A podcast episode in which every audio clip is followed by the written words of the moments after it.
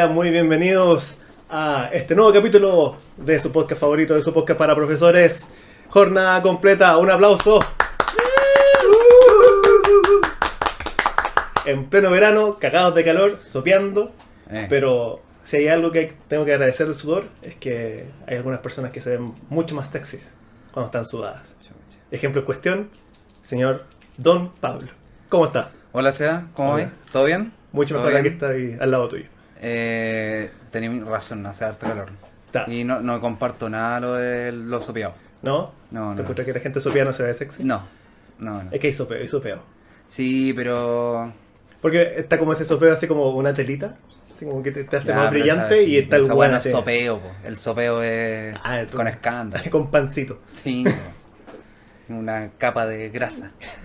Como de... El pollo asado de la weá. claro, la wea weón dándose vueltas. no, yo soy bueno, muy bueno para sopear, bueno. Así que Sí, igual. yo, yo sufro más ¿Se- que la chucha. sí, sí, te veo bastante sopeo. Yo estoy así, igual cuando estoy haciendo clase. Porque hay algunas salas, weón, que entre 30 weones, más el olor a raja, En la tarde. Y claro, en la tarde, así como po, po almuerzo, Oh. oh, weón, te encargo esos sopeos. Pero acuático. Sí. Bueno, de, de hecho, yo tengo una pequeña una pequeña trampita con respecto a la vestimenta por lo mismo. po. ¿Cuál es tu trampita? Que no Te ocupo camisas claras. Ah, ya. ¿Cachai? Ponte tú, no sé, pues no puedo, no puedo tener una camisa celeste, ponte tú. Pero las negras se nota más, ¿o ¿no? No, no, todo lo contrario. ¿No? A menos ¿Estoy que... equivocado toda mi vida? Exactamente. A menos que no la eché a lavar después, porque ahí después queda como la, con la sal y ahí te queda así como la, el halo de, El- del sopeo. Entonces, la tela. sí, claro. Tal cual. Entonces, si ocupáis camisa negra, tenéis que lavarla al tiro. Ah, ya, regio. Ojalá. Hay un pequeño dato para los futuros profesores. Ah. Si son, buenos para sopear, no ocupen camisas claras, weón. De hecho, weón, Mira. me, no estamos yendo a la chucha, pero Sí, antes, estamos- antes que se me olvide. Íbamos hablando de otra. ¿Qué Íbamos a hablar de otra cosa. Sí, pues hablar de otra weón. O sea, hablemos del sopeo, pues, weón. ¿Cómo te afecta el No sopeo en el día a día? no es atractivo para la gente. ¿Qué? La gente no quiere hablar de eso. Ah, pero si somos profesores. Bueno, a mí me, me han, paya- me han parado en la calle. ¿Sí? Me han dicho. Sí, no dicho. hablen de eso, por Ah, favor. ah, ya. Ah, mira, y antes de que. Antes de que lo- lo habláramos. Son, Sí. es que los profesores son, Visionarios. son visionarios, sí. No, sí. No, pero. no, un, pequeño tip. Un pequeño tip. Dale, es dale. que eh, a finales del, del año pasado eh, estuvimos haciendo harto observación de clases, pues, de profesores que estaban ahí. Sopeado. Claro. Estaban haciendo como esta weá de, como de demo clases, estas clases de prueba. Y había un profe que era de eh, economía. Y empezó, weón, tal cual, así como que empezó con una pequeña mancha aquí, así como entre el, entre la, la parte arriba del, claro, la parte baja de los pechos. ¿Ya? Y weón, después terminó así como, con- con una camisa de otro color, de puro sopeo, weón. Entonces igual... Estaba nervioso, tal vez. Sí, pues yo decía, puta, estaba nervioso. Igual lo entendí, pues sí, uno que sopea. Pero sí, pues mala elección de vestimenta. Oye, si quieren pongo el hervidor, no hay ningún problema, yo me quedo acá. Piola, no, no hago nada. Oye, eh, ya, pues ya que se mete este weón acá. Cagado la conversación. Oh, puta, la puta, buena la Es que con conversación. esa intro me dan ganas de participar. El programa del sudor, el sentido del El sudor. sentido del sudor. Oiga, eh, don Pablo, Oiga, ¿qué, nos, qué nos- qué nos depara el capítulo de hoy día? No, hoy día vamos a conversar. Tenemos un invitado de talla. Ah, había un invitado, no me había dado cuenta. Sí, sí. Sí, estaba dando vueltas los invitados para que Claro. Ya de quiere. Y vamos a hablar de. eh, ay, no sé cómo decirlo. ¿Cómo lo dirías tú? Mira, eh, estuvimos conversando aquí con, con don Pablo con respecto a diferentes, llamémoslo como ramos, materias que se dictan en colegio. Y aunque puede llegar a sonar feo, pero claro, hay cierto como nivel o jerarquía dentro de, de dichos ramos. Tú- Siempre se, se entiende que los grandes son eh, lenguaje, matemática, hasta cierto punto historia, que igual ha ido como en cierta Menos. decadencia Ciencia, en lo último, ciencia, claro. Y están el resto. El resto, llámese co- inglés, llámese religión, llámese eh, filosofía, eh. Educación física. ¿cómo se llama? Eh, técnico manual. Oh. Técnico manual. Técnico manual. Hagamos un. Hagamos el avioncito. Hagamos la- bandera con, con papel de, Con de papel. pa- Oh, que eran, eran bonitos esos trabajos. Ya, pero entremos en tema de nuevo, ya. Es que estamos, mira, para que sepan, estamos medio oxidados porque nos tomamos sus merecidas vacaciones. Buenas vacaciones. Y sí, buenas vacaciones. Y era, era menester tomarse vacaciones. Entonces Mm. estamos retomando ahí el ritmo, así que sepan perdonar. Y claro, precisamente trajimos a alguien que está dentro, Sí, está en el vive. meollo, claro, Lo vive. vive. Porque al igual que nosotros, tomó la elección de enseñar una wea que no todo el mundo no, pesca. buena lección. No una vez, dos veces. Ahí vamos a entrar, vamos a sí, entrar en detalle. claro, Sí. nosotros la cagamos una vez. claro, sí, nosotros, claro, somos buenos, pero tenemos nuestra- nuestros límites. Sí. No, Es- es- spoiler, sale mal. pésimo. Así que eh, antes de ya presentar formalmente a nuestro invitado, quiero decir que este capítulo se siente muy especial para mí porque no solamente tengo a Pablo, que es una persona que, a pesar que no lo conozco hace mucho tiempo, es- se siente bastante cercana, sino que ahora tengo la oportunidad de poder estar aquí grabando material, no audiovisual, solamente audio, pero con un amigo de infancia, un amigo muy cercano, que es Don Hugo Cari. ¡Bravo! Gracias. ¿Cómo está Don Hugo? Con calor, con calor. y- Puta que hace calor. Y luego de esa presentación, olor a, a sumagado, a... No quiero seguir. Eh, estoy aquí muy contento de estar con ustedes compartiendo mis pequeñas, pero espero que eh, reconfortantes experiencias pedagógicas, estudiantiles, académicas, no académicas, y por sobre todo artísticas. Mira, sí, ya, ya partimos que trajiste ya material. Sí, cosa que sí, nunca había vino pasado. preparado, vino preparado. Sí, del hombre. solo quiero dar el título, nada más. claro, es- Vino preparado, lo que lo pone en un pedestal más alto que todos los otros buenos que han venido. claro, está Hugo abajo, Pancho. Pancho también estaba. Pa- preparado. Pancho también estaba preparado, Pancho no pero preparado. no trajo libro. No, eh, no te sé ese no, no trajo libro y está, no estaba preparado el, el escenario. claro, sí, también. Sí, hubo varias interrupciones. Así que hay dos opciones. ¿Te pones brillante o está pasado caca? Ambos. Así que bueno, y se revierten los roles porque Así es. tiempo, en tiempos pretéritos yo también participé en un programa que en ese tiempo no era podcast, sino que era como... Era un Era pro- como... proto-podcast. Sí, era como los, ti- los inicios. Pero otro podcast. Claro. Sí. ¿Qué puede ser más mío que ruido nomás? Imagina, imagina esto, pero saliendo por Winamp. ¡Ah, conchetumá! Por Audacity. Sí, para que los radios escuchas comprendan. Eh, Era, era el Nokia de los Ah, podcasts. Sí, sí. Era- ah, entiendo, como que grababan una weá y se le iban pasando con, Claro. con disquete. Claro. Cortado con el hacha. Sí, yo hace un tiempo, unos años atrás, tuve un programa de corte humorístico, eh, absurdo, la verdad, que se llamaba Hasta cuándo te aguanto, en la Universidad Alberto Ya. Hurtado, en la radio de la Federación Alberto Hurtado, donde yo estudiaba en ese momento licenciatura en filosofía. Ya estaba saliendo. Y tenía este programa con tres amigos, eh, que básicamente era hablar de contingencia, pero darle un toque de humor. Y esa contingencia generalmente estaba relacionada con chistes del pene. Ah, ya. No. Entonces ese programa no sería emitido en esta. No, estaría funado. Estaría funadísimo. Hoy en día, O- o no. Después de las rutinas que vi de Viña, yo creo que no. ¿No? No. Yo creo que está Pero que yo creo que igual depende de del- Copano. Pero de Viña 1990. Sí, Con Bodanovich. Pero igual depende del chiste, ¿no? Como que igual sí. depende. Por ejemplo, No, sí- no todos los chistes del pene son iguales. No, claro que no. No sé. Hay algunos que son más cortos que otros. Claro. Alvarito Salas. Con mucho respeto, ¿ah? respeto. Sí, sí, fue una bonita época. Y en esa época yo un programa invité a Sebastián. Ya. dialogamos, no me acuerdo de qué, pero No, del. Menos, no, pero me acuerdo de la, de la instancia más que de lo- del Claro, contenido. y el tipo de noticias de contingencia era, no sé, los entretolones de Chino Río, Kenita Larraín, cosas Ah, así. su SQP. Sí. Claro. SQP. ima- imagina, dos estudiantes de literatura, uno de filosofía y otro de historia, haciendo un programa ordinario. De farándula. La crema de la crema. Estaba Así. bueno, o sea, Eso, que esos era- son los invitados que les tenemos. que era el presupuesto. Puta, había empezado bien. Había traído empezado. material, traía. Pero ya. Sí. Oye, aprovechando, porque mencionaste ahí la, la Alberto Hurtado, ¿esos fueron tu inicio? Así es, fue lo que hice apenas saliendo del colegio. Salí el año 2006, mismo año. Sí, ¿cierto? Sí, pues. Sí, pues, no sé. Y el 2007 entré a estudiar un bachillerato en humanidades, el Alberto Hurtado, que luego me derivó a filosofía. Había tenido primero como una etapa como conducente a licenciatura en historia, pero estaba en verdad entre las dos. Entonces, luego derivé a licenciatura en filosofía. Y allí estuve. Claro, si quién me da menos plata. A ver, esto, esto, aquí. esta voy a ganar una cagada Claro. un poquito menos. Ca- cagada más, cagada menos. Claro. Estos historiadores fueron No, muertos de hambre a filosofía. ¿Para qué? ¿Para qué? Tenía un dineral de la mano.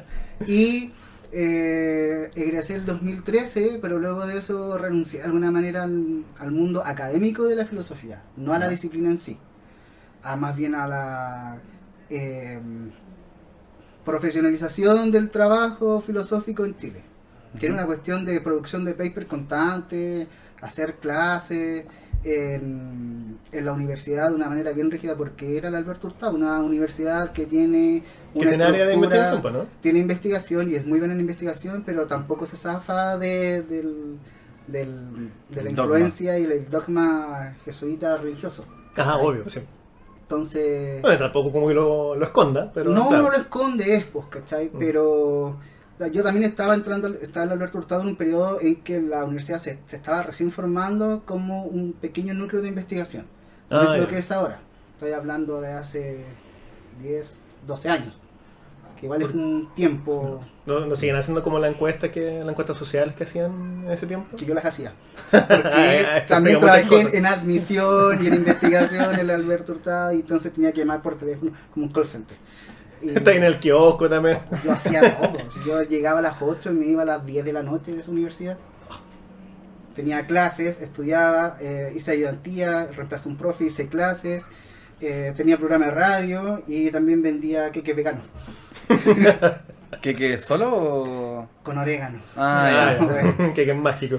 Sí, y ahora estoy limpio, tía. limpio. No, nada, nada. Soy una persona de bien. Ya, empe- empezaste ya, entonces con filosofía, después, ¿para dónde te llevó el...? Eh, la vida distintos caminos eh, me llevaron más bien como a mis raíces o más bien como a mis gustos personales que era fotografía. Y siempre hice fotos. Tú lo viste mucho tiempo en el barrio, siempre el tontito que andaba con la cámara haciendo fotos, grabando los viajes, los paseos. Oye, pero no es necesario que te trate así. ¿no? Bueno, el imbécil. Ah, ya. Una manera cariñosa de tratarme. Ya que era el muchacho que andaba con la cámara. Siempre. El wea del... digámoslo. Fue molestoso, sacando fotos en todo momento, en el baño, en todos lados. Y comencé a trabajar Eso eso. es ilegal, ¿no es? No, otro Chile, otro Chile. Y ahora me salgo. Otro Chile. Y de a poco comencé a darme cuenta que igual tenía pasta para eso y a tratar de trabajarlo de una manera, eh, extraerlo del hobby. Llevarlo como un ámbito ya quizás más comercial, tener un rédito económico, porque hay que comer y yo como harto. Entonces dije, hay que hacer dinero con esto. Y comencé a tomar cursos de fotografía, ya más pro, bla, bla, bla, bla, bla.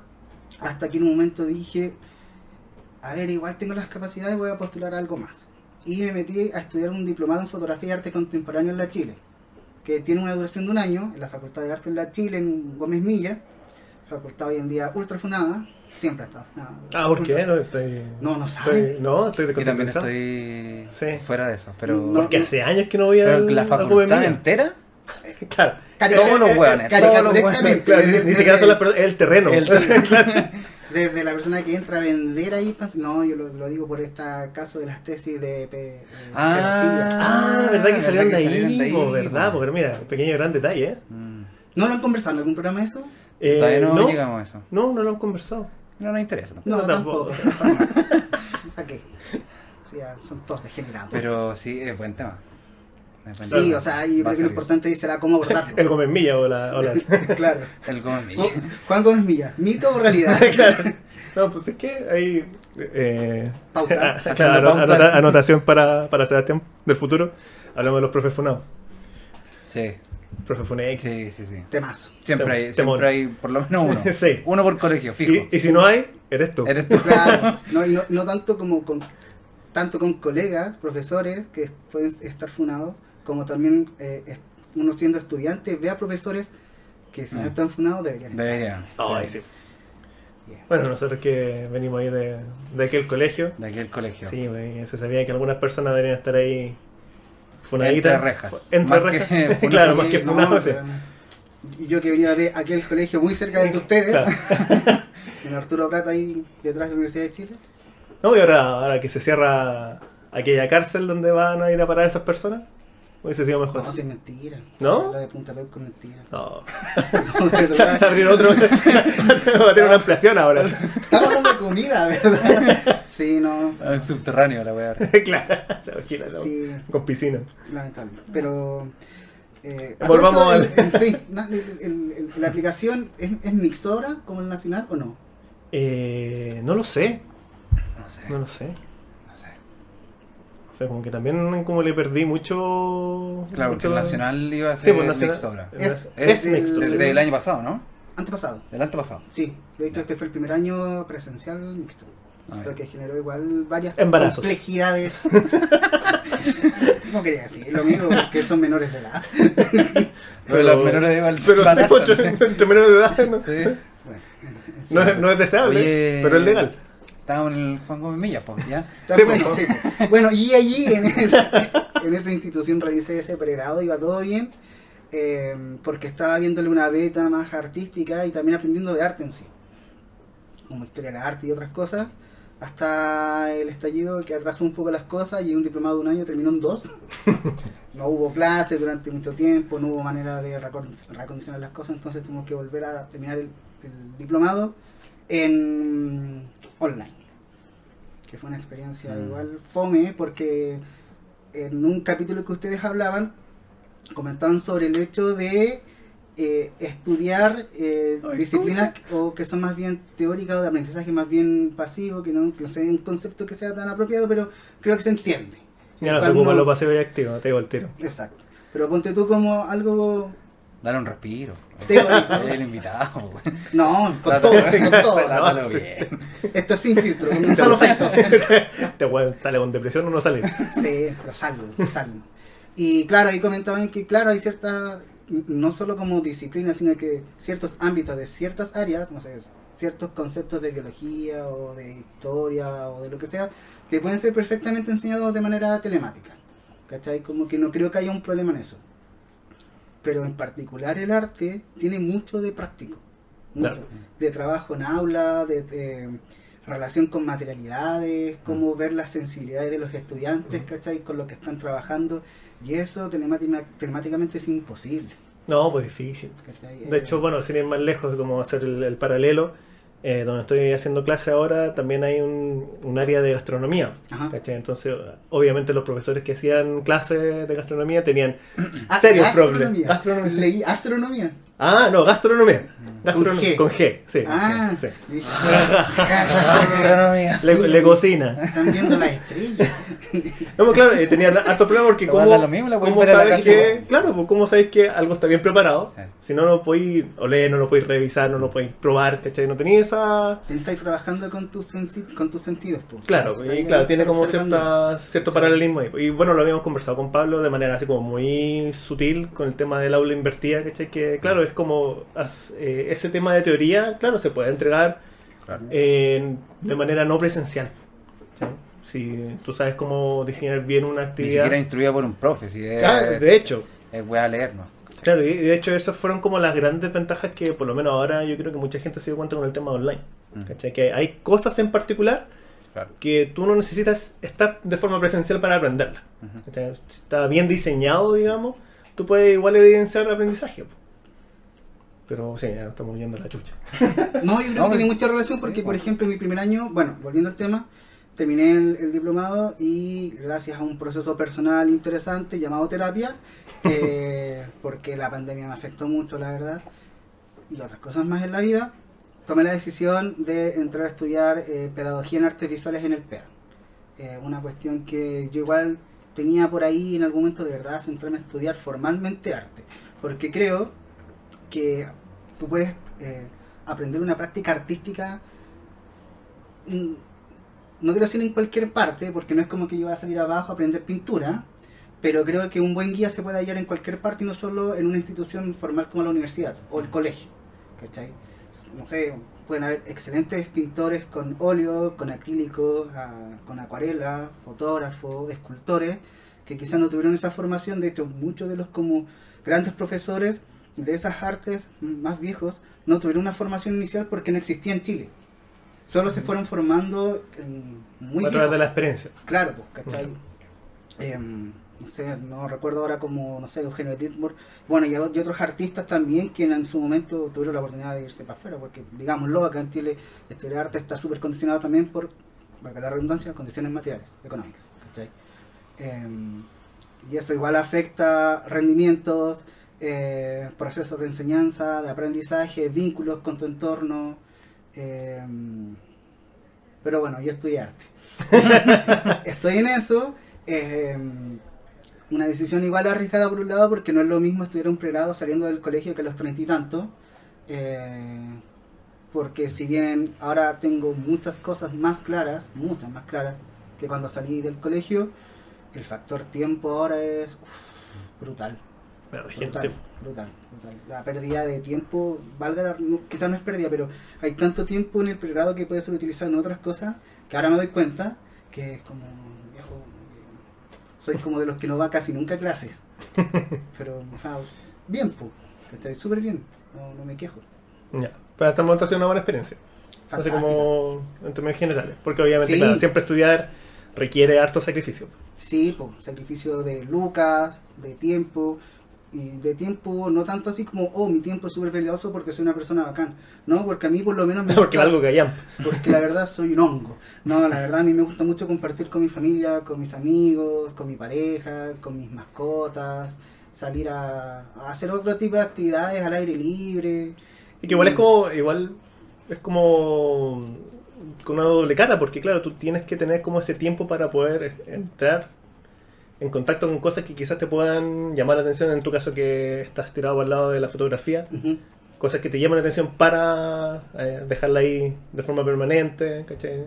Sí, sí, eh, bueno, no, no es, es- complejo, pero se puede hacer, se puede hacer, porque hablando en particular en, en- desde un área artística, cualquier cosa que te afecte fuera de tu aprendizaje, de la vida como no eh, académica, no educacional, lo que sea, va a influir después en tus procesos y de creación, po. en todo, todo, o sea, como desde esta misma conversación, desde lo que tú habitualmente comes, lo que habitualmente conversas con la gente, desde las películas, libros, eh, canciones que escuchas, lo que sea, todo influye en un proceso creativo y al final también todo influye en ti y en tu proceso de formación pedagógico y en tu desempeño como profesor en el aula, po, todo. Como que escuchaba cuando hablaban acerca del estrés y como de estos distintos tipos de estrés, eh, el estrés es uno solo. Multifactorial. Esa, esa fue Multifactorial, la, ese fue el esa fue la palabra clave del día. El estrés es uno solo, pero eh, se puede, uno, eh, generar por distintas formas y dos, expresar de distintas formas también. ¿cachai? El estrés puede ser un gatillante para resfríos, para eh, pérdida de defensa, O un motor creativo también. También un bloqueo creativo que para quienes nos desarrollamos en esta área es súper complejo. Sí. Como, si no sabes crear, en verdad como que, o sea, no es que no sepas, si no puedes, cagaste, ¿cachai? Es súper fome. Mira, eso, eso es como un detalle impor- importante porque ponte tú nosotros como profe eh, de, de inglés, digamos. Eh, el tema de la creatividad quizás no es un factor tan tan importante. Yo Oh. no, no estoy de acuerdo. Yo creo que todo profe tiene que ser creativo. Ya, pero a lo que O voy sea, ojalá lo más posible. que... O sea, sí, no, no digo que no tenga que estar, pero ponte tú quizás no tenga tanta relevancia como sigue en el arte, porque ponte tú... Es que sí, po. En el- es que en el arte se trata de crear cosas todo el rato. Po. ¿Cachai? Uno igual puede darse vuelta en un par de weas. Aunque igual, no, sé- no sé, ahí tú me, me corregir, no sé si crear y ser creativos sea como la misma idea. Porque tú quizás... sí, ¿sí? po. ¿Tú crees? Porque igual yo puedo crear algo que ya está así como... Alguien No, creativo es alguien que crea, no, pues. no estáis creando, estáis repitiendo. po. Es que eso es lo que porque por lo menos en mi Pero concepción incluso, de... incluso, disculpa, incluso Sí. la repetición puede generar eh, nodos de creación. Incluso la repetición de objetos configurados y dispuestos en un espacio de, de alguna forma, eso ya puede ser algo creativo. Así como el Warhol, Sí, como hoy en día uno ve que básicamente gran amigo mío. La, la cultura popular está hecha en base a remixes de décadas pasadas. Hoy en día quizás los grandes éxitos en el cine son segundas, terceras, cuartas, re- reboot de cuestiones que ya vimos. Y algunas muy buenas, y ese no es el punto. ¿cachai? El punto es que reorganizan lo que ya está de una manera que Mm. genere algo novedoso. De hecho, bueno, sé que me retracto porque en realidad es importante porque... Es súper importante No, no, la era-. Porque lo que yo entiendo de creatividad es, claro, quizás no, no crear algo necesariamente nuevo, pero sí como reorganizarlo lo suficiente Eso es ser como para, darle un significado nuevo. Ya. Entonces, claro, si estaba Yo pensando... no sabía ese significado, así que bueno saberlo también. Sí, no, sí, la creación, mira, hay un filósofo francés, fácilmente debe estar funado. Y eso que. Y eso que ¿Por qué murió- filósofo y por qué francés? Pero, pero que primero porque Claro, francés. claro, claro. No, se llama Gilles Deleuze, seguramente quizás lo, lo- La tuya, por si acaso. ¡Uh, la, la! ¡Uh, la, la! Dile para afeitarse. Volvimos, volvimos con todo. Segunda temporada, hermano. Está ya- está ya mala, weón. Bueno, este, este muchacho. A la larga, a lo bueno. Es bueno. Este muchacho Gilles Deleuze junto con un psicólogo llamado eh, Félix Guattari, Guattari, Guatta, Guattari, eh, ellos crearon un grupo, un cuerpo filosófico bien interesante, varios textos, y hay uno bien interesante que se llama ¿Qué es la filosofía? Que es incluso quizás uno de sus textos más complejos y que escribieron como en la última etapa, antes que Gilles Deleuze falleciera, eh, que habla acerca de qué es la filosofía, valga la redundancia. Por ahí entrega un concepto bien interesante y él señala que tanto la filosofía como las artes y las ciencias son tres cuestiones que vagan por, y transitan por distintos caminos, sin embargo tienen el mismo núcleo eh, rizomático, como esta raíz que crece en todas direcciones sin fin, ni arriba ni abajo, porque solo crece. Y esa, ese rizoma sería la creación. La filosofía crea conceptos, eh, el arte crea sensibilidades y la ciencia crea normas o leyes. Y eso, eh, otro autor, que en este momento no recuerdo el nombre, no, misterio, lo tengo acá. Eh, No, si este güey está no, este, este es bueno. Andrea de Pascual y David Lanao, que son unos curadores de arte, tienen un texto que se llama El arte es una forma de hacer y no una cosa que se hace. Un, texto, un, un título que a mí ya, ya te vuela la cabeza y que de alguna manera rompe un poco como con la idea eh, convencional de que el arte es la historia de ciertos artistas Mm. o que el arte es hacer cosas, ¿Ya? sino más bien el arte es una forma de pensar. Y esta Ah, forma ya. de pensar es la O creatividad. sea, más, que el producto es el proceso.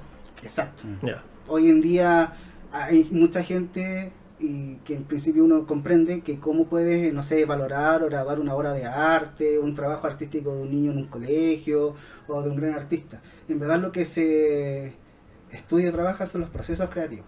Y en estos procesos creativos tú puedes ir viendo cómo el artista parte desde una idea escrita en una servilleta hasta una exposición, en, no sé, en el GAM, una cuestión gigante, bacán, Vale. ¿cachai? Y eso es como lo bonito también de, de aprender arte, que empiezas a descubrir toda la capa eh, que hay detrás de una obra, de un juego de cartas, ¿cachai? O de un tapete o de una película, y empiezas a ver cómo se llegó a eso, cómo, eh, cómo está escrito el guion, cómo, eh, cómo trabajó el director de fotografía, ¿cachai? Eh, cuáles son sus referencias, eh, por qué tú ves Futurama y se parece tanto al Incal de... de, de- no, no es Dostoyevsky, nada que ver, po. Uy, se me fue el nombre. Este chileno que, que hizo el topo. Ah, el Jodorowsky. Jodorowsky, ¿cachai? ¿Y por qué eh, el Incal del Jodorowsky es una, una base visual para entender Star Wars, para entender el, el, eh, el quinto elemento, para entender el mismo Futurama y para entender quizás a Alien y quizás la gran cantidad de producciones de ciencia ficción eh, occidentales? Entonces cuando tú comienzas a ver eso y a ver todas esas capas, se te abre un mundo maravilloso de conexiones. Y creo que eso es una de las cosas bacanas que, que- que entrega el arte, de cómo te puedes vincular con distintos elementos, cómo reorganizarlos. Y, y ahí la tarea del, del pedagogo, del profesor de arte, es cómo reunir todo eso y cómo eh, no entregarlo en bandeja, sino que cómo a través de la sensibilidad entregarle eso a los estudiantes y decirle, ustedes también pueden hacer esto. ¿Cachai? Ah, oye, Muy bueno. Yo quedé para cagar con esa Sí, reflexión. yo creo que terminamos acá el capítulo porque... Tiremos que un chiste de peo, chiste de peo estaría bastante bueno. Eh, pero a- haciendo el, el enlace con lo último que mencionaste, con respecto a la labor docente de un profesor de arte. Eh, ¿Cómo tratas de llegar ahí al, al estudiante? Porque, nuevamente, como lo mencionamos en un principio, siempre se da la importancia a estos ramos que son más pesados, que normalmente tienen más Ajá, horas académicas a la semana. No, normalmente, siempre tienen. O sea, sí, Tienen. claro. están. Y que parece que en algunos como que se entiende como equiparar, pero claro, nunca, nunca bajan. No, nunca hay menos, Nunca hay de- menos, claro, nunca hay menos horas de matemáticas que de filosofía. Porque si no ahí ten- tenéis problemas incluso legales, tengo entendido que no puede ser menos que cierta... Hay un mínimo, Claro, hay un mínimo requerido, requerido, pero claro. no sé cuál es. Depende del nivel. Y claro, entonces, no- obviamente estos que tienen mayor peso y que obviamente también son los que se, se, ¿cómo se llama? Se evalúan una vez que uno termina ya su periodo de colegio para poder entrar a la universidad o por, por cualquier otra cosa en realidad.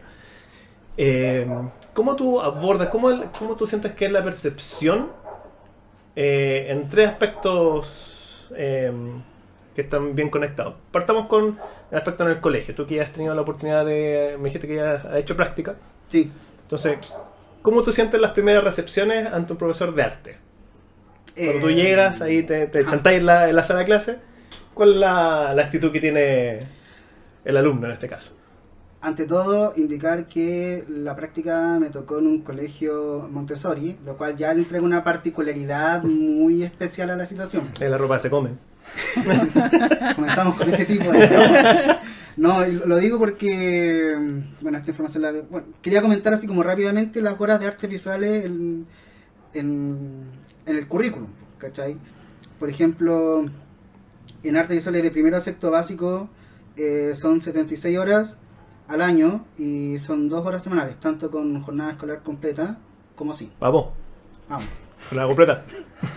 En quinto y sexto eh, son 57 horas con jornada escolar completa y 38. Aquí ya se ve una disminución. Es una hora y media a la semana con jornada escolar completa y una hora sin jornada, ¿cachai? Entonces ahí ya Es súper reducido. cero.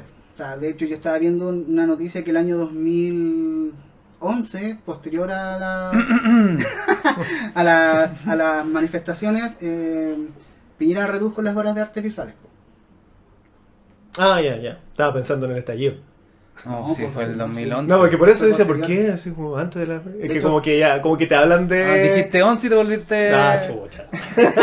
y te volviste al loco. Y- No, y no te pasa como que hablan de manifestaciones y lo primero que se te viene a la mente es el estallido.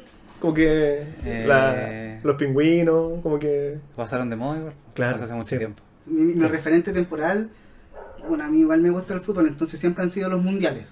Como son cada cuatro años, menos este, este bodrio que ocurrió ahora, que no tendría que haber ocurrido en 2000 en Qatar, una mierda.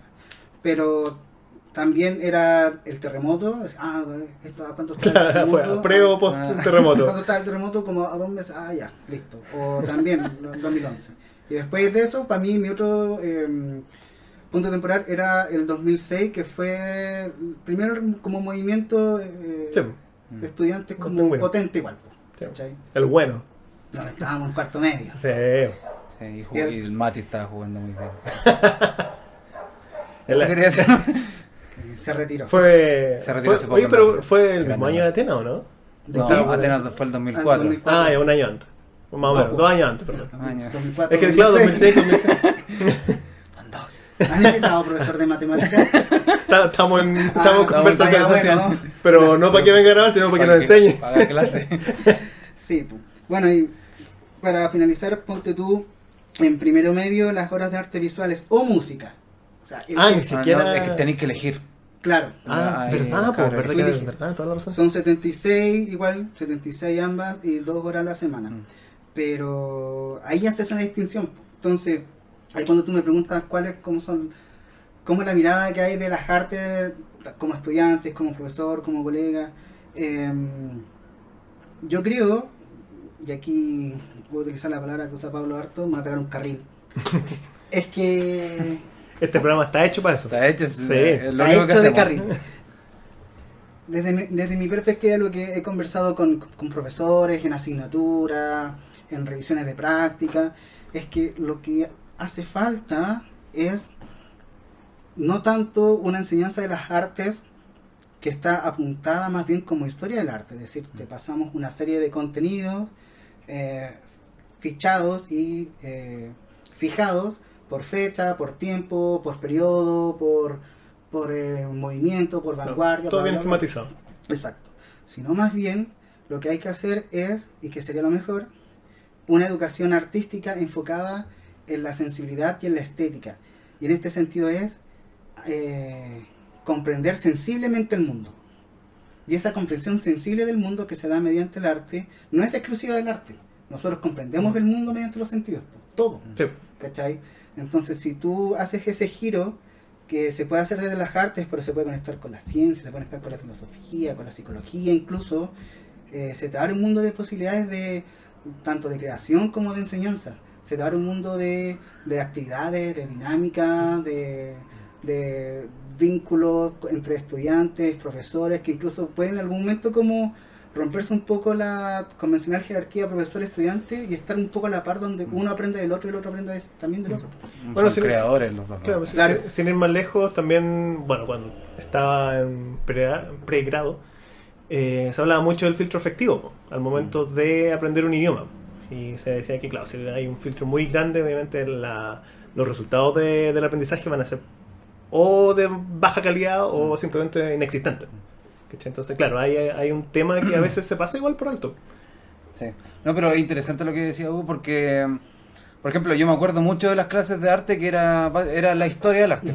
Onda, eh, tal periodo estaba de moda tal weá, ¿cachai? Eh, pero nunca en una clase de arte, por ejemplo, pinté. Si me iban a pasar, no sé, por el- un periodo en específico, que me hicieran pintar en ese estilo por último, ¿cachai? Claro. Nunca saber- lo hice, pero saber sabía, claro, sabía toda la wea, en qué año había salido cuál persona, pero nunca lo llevé a la práctica, pues, ¿cachai? ¿no? Y, que él, mm. es lo, es lo interesante, pues si uno de verdad quiere demostrar conocimiento de algo, uno tiene que llevarlo, en este caso, al- a un pedazo de papel o, y un lápiz por último. Sobre todo en el mundo del arte, que es Mm. súper práctico, donde tienes que poner en, en términos físicos, sensibles, lo Mm. que aprendiste. No, y, y en cierta medida también hace mucho más sentido porque, así como hablando muy en general, son mucho, es mucho más probable que uno se convierta en un consumidor de arte más que un creador de arte. Claro. Entonces, ponte tú... eh, Ya si- involuntariamente. si- claro, y, y si a ti te enseñan cómo apreciarlo ¿cachai? o entenderlo, obviamente tú vas a encontrar algo de valor en una apreciación Sí. que quizás, no sé, pues si tú vas a un museo porque, no sé, un día se te paró la raja y quisiste ir, quizás no le vas a encontrar la el mismo valor, quizás. Simplemente ir con, con cero, cero conocimiento antes. Sí. Y lo, lo otro, lo que me estáis comentando recién, eh, me recordó, no sé si ustedes conocen a este compadre que es un youtuber español, se llama Jaime Altozano. No sé si lo han escuchado alguna vez. No. Que es un compadre, un músico. Jaime Altozano. Ah, Altozano. Altozano. Altozano. Altozano. Y este compadre tiene un curso que te enseña cómo apreciar eh, Ah. movimientos musicales, cosa que tú puedes identificar, allá, este es como eh, viene el romanticismo, Ya. este, este es clásico, ¿cachai? Esta progresión, no sé qué. wea. Entonces, claro, y, y es mm, como que tiene como esa lógica, ¿cachai? Esa lógica que normalmente, y al parecer es un tema general, porque al- en España también se da como de esa manera, que no te enseñan a apreciar. Sí, ese es el punto. Yo creo que. Y a la final es lo que más falta. Sí, pues, eh, hay... Y aquí quizás estaría como saltando un poco a lo que es exclusivamente el colegio, pero... En, Ah, ya te- vos te mandáis solo ya. Sí, por eso las decisiones que ha ido espectacular. Eh, el- en el arte no sé si estará mejor entendido de esa manera o estará mejor visto, pero eh, es extraño, por ejemplo, ver que hay alguien que, practica la medicina por fuera del mundo médico. Fuera de... Se llama homeopatía. Da lo mismo, no, no. ahí ahí no, tiene no. un palo para el. No, no voy a dar nombres, pero no, por dar un ejemplo. ¿Cachai? Como que es como, ya, pero ¿cómo está practicando la medicina si no tiene título de médico? ¿Cachai? Pueden generar algunas contrariedades, contrariedades. Pero en el mundo del arte eh, ocurre ya cada rato y está súper bien visto y bacán. Mm. ¿Cachai? Caleta de gente que quizás no tiene al, al- al- De hecho, digamos, como que al- se aprecia más, pues, así como que... algún título y, Claro. y ¿sabéis qué? Está lo mismo. Yo no, no, no estoy validando el título, estoy de alguna manera validando la experiencia. Si una persona que ha pasado 20 años dibujando con un acrílico puede tener tantos conocimientos o más conocimientos que un recién egresado de pregrado de arte que está aprendiendo con acrílico. ¿cachai? O sea, ahí hay un valor súper importante en la experiencia. Y ahora, ¿a qué voy con esto? Es que mm, eh, puedes aprender prácticas artísticas de en distintas partes. Con eso yo decía antes que puedes aprender arte en cualquier lugar. O sea, más bien como talleres, en juntas de vecinos, en eh, situaciones extracurriculares, extrainstitucionales. ¿cachai? En el mundo del, del arte puede estudiar arte en universidades o en el colegio, pero lo que hace falta, más que aprender a incluso a pintar de alguna manera, de algún estilo, a hacer fotografías de una manera, a, a hacer cine de una forma, es entender qué ocurre con eso que estoy observando en mí. ¿Cuál es la manera particular que tiene ese artista de entender el mundo mediante su sensibilidad y cómo eso repercute en mí? ¿cachai? Mm. Y eso después lo puedo traducir, no solo a cuestión artística, lo puedo traducir a, a mejores formas de, de comprender las matemáticas, las ciencias físicas, ¿cachai? Eh, la literatura, el lenguaje, la historia. Como que eh, creo yo que el arte no se suscribe a una disciplina del ser humano, sino más bien a una forma de pensar, que es como señala el texto, Claro. ¿cachai? Una forma donde está enfocada la creación. La O sea, que básicamente que el arte no se supedita, sino que es inherente al, al ser, en cierto sentido. Sí, po, de todas maneras. O sea, más que el arte, la creación. Porque igual hay ciertas eh, eh, críticas, no, no críticas, pero hay ciertos diálogos eh, y desavenencias con decir si el arte pictórico de las cavernas en Francia de hace 10.000 años atrás es arte o no, ¿cachai? Eh, ahí yo creo que, o sea, no creo, hay estudios que demuestran que ahí hay creación sí o sí. El tipo no solo estaba reproduciendo lo que veía afuera de la caverna, a los animales por ahí eh, caminando, andando, a los búfalos y él tratando de cazarlos. Él, casi con una relación mística, él lo que estaba dibujando era lo que estaba ocurriendo. Hay un documental muy bonito de Werner eh, Herzog que se llama eh, La caverna de los sueños. Y que él, junto con un grupo de científicos en el año 2010 me parece, poquito antes, fueron a buscar este, esta caverna y encontraron unos dibujos pictóricos maravillosos y que de alguna manera revolucionó un poco la historia del arte, porque no habían dibujos hasta esa fecha tan nítidos, tan claros y a la vez eh, tan complejos. Y bueno, también va de la mano de lo que mencionaba anteriormente, porque claro, quizás se puede discutir el tema de que son dibujos que no tienen mucha complejidad, Ujú. pero aún así el proceso, el proceso, ¿qué te lleva a dejar eso plasmado en una parte? Ujú. ¿cachai? Y a pesar de que son miles y miles de años atrás, igual está como esa necesidad de estar, ¿cachai? Así como Sí. de hacerse presente, dejar así como una huella en alguna parte. Que eso es como Sí. muy humano al final. Que sí, yo creo que al al final eh, uno, el humano inherentemente es creativo, yo creo. Y uno, aparte de ser creativo, uno quiere compartir de una u otra forma las Claro. cosas que uno crea, ¿cachai? Sociabilizar. Claro. Mm. Entonces, eh, aparte de uno querer crear, uno también quiere eh, como dejar huella, eh, esto en un poquito más a escala. Claro. Eh, Hay fundamentos antropológicos para eso. ¿Sí? De la noción de querer dejar huella, porque el dejar huella en ciertas civilizaciones y culturas significa inherentemente una relación con tus antepasados. Ya. ¿Cachai? O sea, la huella de carbono está bien. Es que lleva la cagada del planeta. Pero Dejemos la pura coc, ¿no? sí, es- es inherente. o sea, e- el hecho de construir pirámides es una idea de dejar huella Mm. en relación a tus ancestros y a tus descendientes. Claro. Hay una noción ahí de tiempo interesante, en este caso como los egipcios.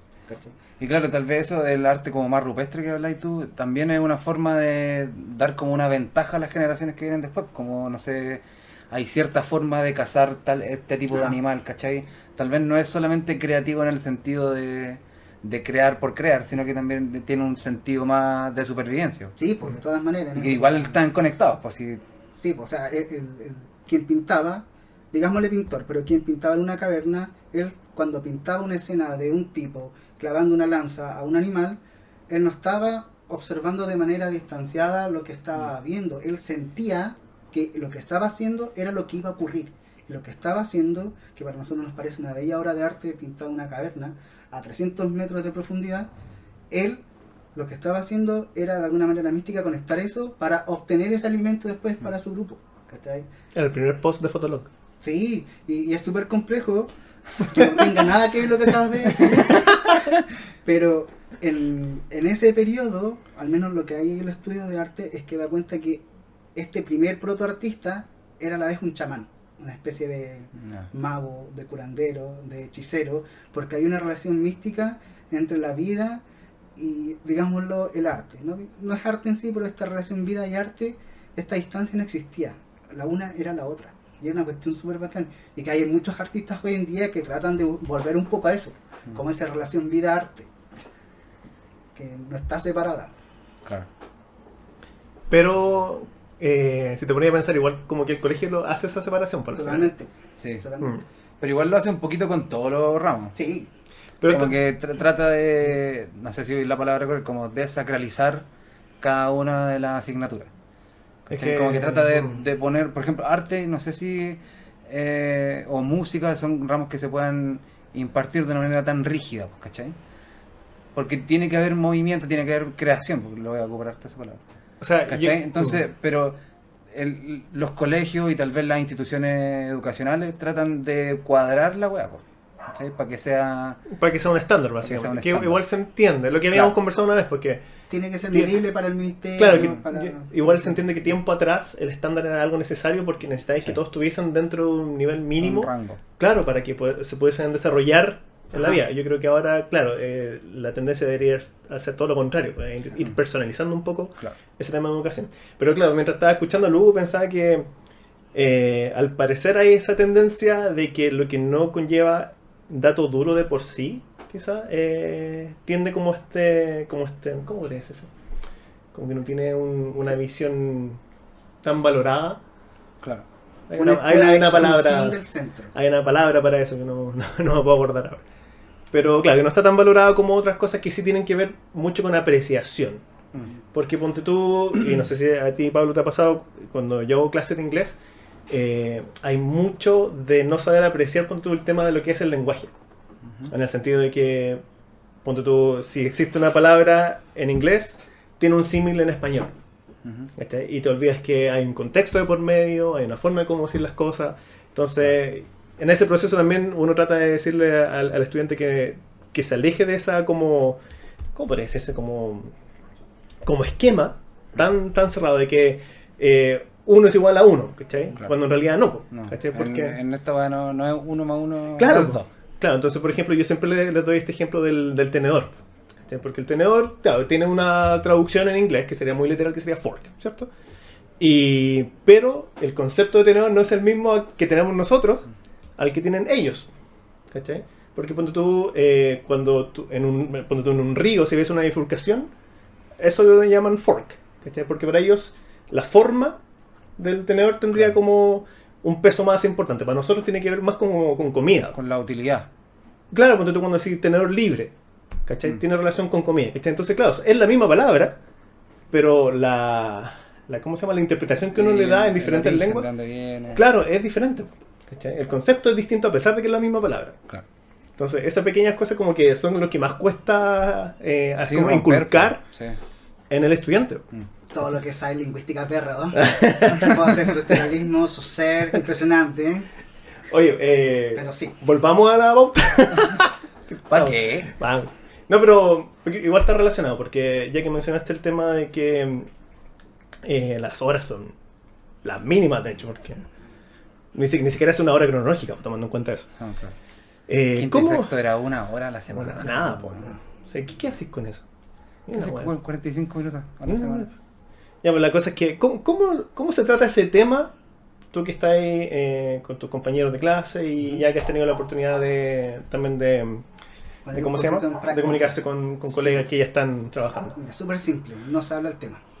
Ah, ya, se olvida completamente. Eh, tan doloroso que no. No, es que, mm, ya, como te comentaba, mi práctica fue en un colegio Montessori, el cual dista de lo convencional de un colegio común y corriente tradicional guiado por el, por el ministerio. O sea, también tiene ciertos parámetros que seguir, pero la libertad es más amplia.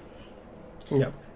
Eh, entonces, al momento de entrar en clases, primero que todo, nosotros íbamos como, porque era junto con una compañera, íbamos como estudiantes en práctica de artes visuales y entramos a la hora de artes visuales y música. Entonces, ya teníamos las dos asignaturas ahí a la vez. El profesor que de, de- de nosotros, profesor Nivaldo, que también era profesor del PEDA, muy buena onda. Yo sé que esto no lo va a estar escuchando, pero le mando saludos, profe. Eh, ¿Cómo sabes? quién sabe, esperamos. Eh, él Este, hacía- este podcast nos ha dado sorpresa. Mira, ¿eh? No, sorpresa. no, no escuchó el presidente Osito. el, el- el profe, él, era profesor de música, pero a la vez él estaba asignado para hacer la clase de música y artes visuales. Eh, y en un colegio Montessori habitualmente posee más recursos que un colegio municipal común, común ¿cachai? Eh, colegio Montessori, similar a los Waldorf, tiene una idea de la educación más integral que lo que tiene visto un colegio convencional, en el cual las artes precisamente, eh, la filosofía, el contacto con la naturaleza, son cuestiones tan importantes como aprender matemáticas, lenguaje, historia. Ya. ¿cachai? Esas asignaturas convencionales existen, están, están las horas, pero también se le da más valor a lo otro. Ahora, uno de los grandes problemas y de por qué este tipo de educación no es tan generalizado es precisamente porque son caros. Mm. No son de un acceso fácil. O sea, de hecho, tú colocas en Google Maps eh, Waldorf y todos los colegios Waldorf que salen en Santiago están desde el eje eh, Ñuñoa, Providencia, un poquito más cool, hacia la cordillera. ¿Cachai? Para hacia Santiago Centro, Maipú, Pudahuel, Cerrillo, no hay, Nada, sí, cero. cero. Sure. ¿Cachai? Y es complejo po. En Montessori hay algunos colegios yendo más al poniente, pero se ve también la diferencia en cuanto a materiales, a disposición de, de los elementos en la sala, que es distinto a una sala convencional, ¿cachai? Sala convencional están los pupitres, el profesor, pizarrón, un ventanal, un tarrito de basura, un diario mural, un poquito más, no sé, eh, proyector y listo, ¿cachai? En un colegio Montessori las salas, no los, pupitres no están pegados al asiento, los puedes eh, mover, colocar en círculo, tienes muchos estantes con materiales, tienes cosas para sacar, para jugar, hay, Hay una cierta planificación de por medio para Sí, que hay- se incluya. hay una planificación del espacio. Ya. Y eso es re interesante observarlo. Ahora, dicho esto, eh, hoy evidentemente mi percepción sobre cómo esa institución y ese colegio eh, trabaja las artes es una visión positiva igual, ¿cachai? Mm. Porque hay, una, hay un enfoque en, no tan solo en, en qué fecha aprendieron, eh, no sé, cuándo fue que Van Gogh pintó los girasoles amarillos o por qué, sino más bien comprender un poquito por qué él pintaba qué cosa, eh, por qué Dalí hacía esto, por qué, y así. ¿Y ¿cachai? tú lo consideras así como el ambiente ideal para enseñar? Desde el punto de vista que no es generalizable, dado que las condiciones materiales no, no pueden ser para todos, Mm. eh, no. Yo apelo a lo que decía el Pablo en un capítulo en que todo tiene que ser público. Em, Que esto es comunista. Sí. En todo. Puta, sorry, weón. Todos los artistas son comunistas. No, no, no, no, no, no quiero decir, no quiero decir que no existe educación privada, adelante, que, que, que el, que el Estado y, y cierta organización de país permita yo no eso, adelante, ¿cachai? Mira, lo encontramos. Mira. El, el mismísimo. El mismísimo facho artista comunista. Este, no, adelante, que hagan lo que quieran. pues. Pero eh, al menos yo soy de la idea de que las instituciones públicas, en este caso la educación, como también la salud, hablan mucho de un proyecto país y de cómo un país se entiende y se muestra y se organiza al interior de él. Como cuál es el modelo de sociedad que queremos construir. Yo creo que esa es una pregunta que muchos en algún momento nos hacemos cuando estudiamos pedagogía. ¿cachai? Porque nuestra influencia en la sociedad eh, funciona de una manera distinta como lo comentan en un programa, como el médico, o como el ingeniero, o como el programador, o como quien sea, pero hay una influencia, y hay una influencia en la formación del individuo. Y esa cuestión es una cuestión que va a eh, perdurar para siempre en la persona, ¿cachai? Entonces, cuando tú te das cuenta de esa responsabilidad social que tienes, evidentemente creo que también llegas a pensar qué tipo de sociedad quieres, o qué te gustaría en términos ideales también. pues. Y a mí por lo menos me gustaría una donde, y por algo estoy también acá, donde el arte, la filosofía y las ciencias, porque también hay ciertas ciencias que son mermadas en nombre de otras. Las matemáticas son una ciencia, Claro. ¿cachai? Y son las reinas junto con el lenguaje. ¿Por qué? Porque producen un modelo de ciudadano que te permite operar y trabajar para servir a empresas, para servir a todo un mecanismo. Sí, eh, yo creo que el, el modelo eh, pedagógico y político y Para cultural que sean que ingenieros hay- comerciales. con criterio. Eh, es súper claro, es súper claro porque hay más horas de matemática, porque hay más horas de lenguaje, como que en verdad creo que Claro. no dar cuenta de eso eh, es Sí, un pues, estar, estar ciego, o sea, es, es- es cosa de mirar, eh, como decía, que las matemáticas y el lenguaje son la- los ramos que tienen más horas y son los que más pegan después, en, nuestro caso la PSU, ahora en la PTA. ¿PTA se llama? Eh, Para transición. Bueno, esa wea, pues. La Sí. P- PSU2. Que ahora se da La veces al año. su wea, sí. Em, son cosas que están basadas en. en Tan basada. en- están basados Tan basado. en, la, en las cuestiones industriales, pues, ¿cachai? O sea, de, ese, de esa época estamos hablando de que no había un cambio tangible, ¿cachai? Entonces, la, en las weas industriales necesitábamos ingenieros eh, o, o abogados para defender las cagadas que se mandaban las empresas, ¿cachai? Mm. Técnicos que manejen las, las máquinas. Y claro, y si como no pescamos a todos, también tenemos obra barata. Me estoy poniendo comunista con no... Sí. Sí. Eh, oye, pero nuevamente estoy con, con este dato de la cantidad de horas dando vuelta. Eh, ya, el tema de la percepción se, se, se pasa por alto, no, no, no es un tema tan activo quizás, eh, y eso obviamente se podrá entender por diferentes factores. No, no, o sea, Pero- se, se conversa, se conversa, Ya. pero también de alguna manera estamos un poco resignados como estudiantes de pedagogía en arte. Ah, ya, o sea, Porque sabemos que todos quienes de alguna manera pensamos en estudiar pedagogía en dis- distintas disciplinas, da lo mismo, y que queremos cambiar un poquito las cosas, sabemos que al final no es llegar y revolucionar la wea. no, pues sí, pues sí, hay muchos más factores que solamente eso. Eh, es trabajar un poquito en las actividades de clase, en las dinámicas, en cómo planifico, quizás. Pero le- le- le- que- allá quería ir, porque ya, el tema de la percepción, ya, se, lo, lo dejamos como relativamente zanjado. Pero en la práctica, Ujú. ¿cómo, ¿cómo tú haces? Porque ya, nuevamente, en el papel son 45 minutos, pero todo el mundo sabe que uno nunca hace una clase de Claro. 45, porque tenéis que llegar, hay un periodo donde tenéis que ordenar a los cabros, ¿cachai? Tenéis que, no sé, pues, si tenéis alguna presentación en PowerPoint, por ejemplo, tenéis que setear el, el computador, entonces son hartos procesos que igual al final les van quitando tiempo, que son Claro. absolutamente necesarios dentro de una clase, entonces ya esa clase de 45 se transforma en una clase de 30, ponte tú. Y de hecho en arte se, el tiempo es mucho menor, porque además de hacer como las presentaciones clásicas y después al final de la clase indicar Permiso. qué fue lo que se vio, lo que se, lo que se observó, entrar en diálogo, tienes que también dentro de la clase, si vas a hacer una clase práctica de arte, reunir los materiales, dar las indicaciones, Claro. ubicar a los estudiantes en el lugar apropiado para trabajar, y eso que también conlleva tiempo en la planificación. Entonces al final la, serán como 20 minutos reales de clase, y en 20 minutos no haces nada. No, pues nada. Nada, nada, nada. Entonces, algunas formas como de poder, como tú meter un poquito de, de tu alineo a la clase, es tomar el currículum, por ejemplo, en, en- en cuarto medio hay un área de arquitectura y diseño, que se Ya. enseñan algo que en nuestros tiempos no existía.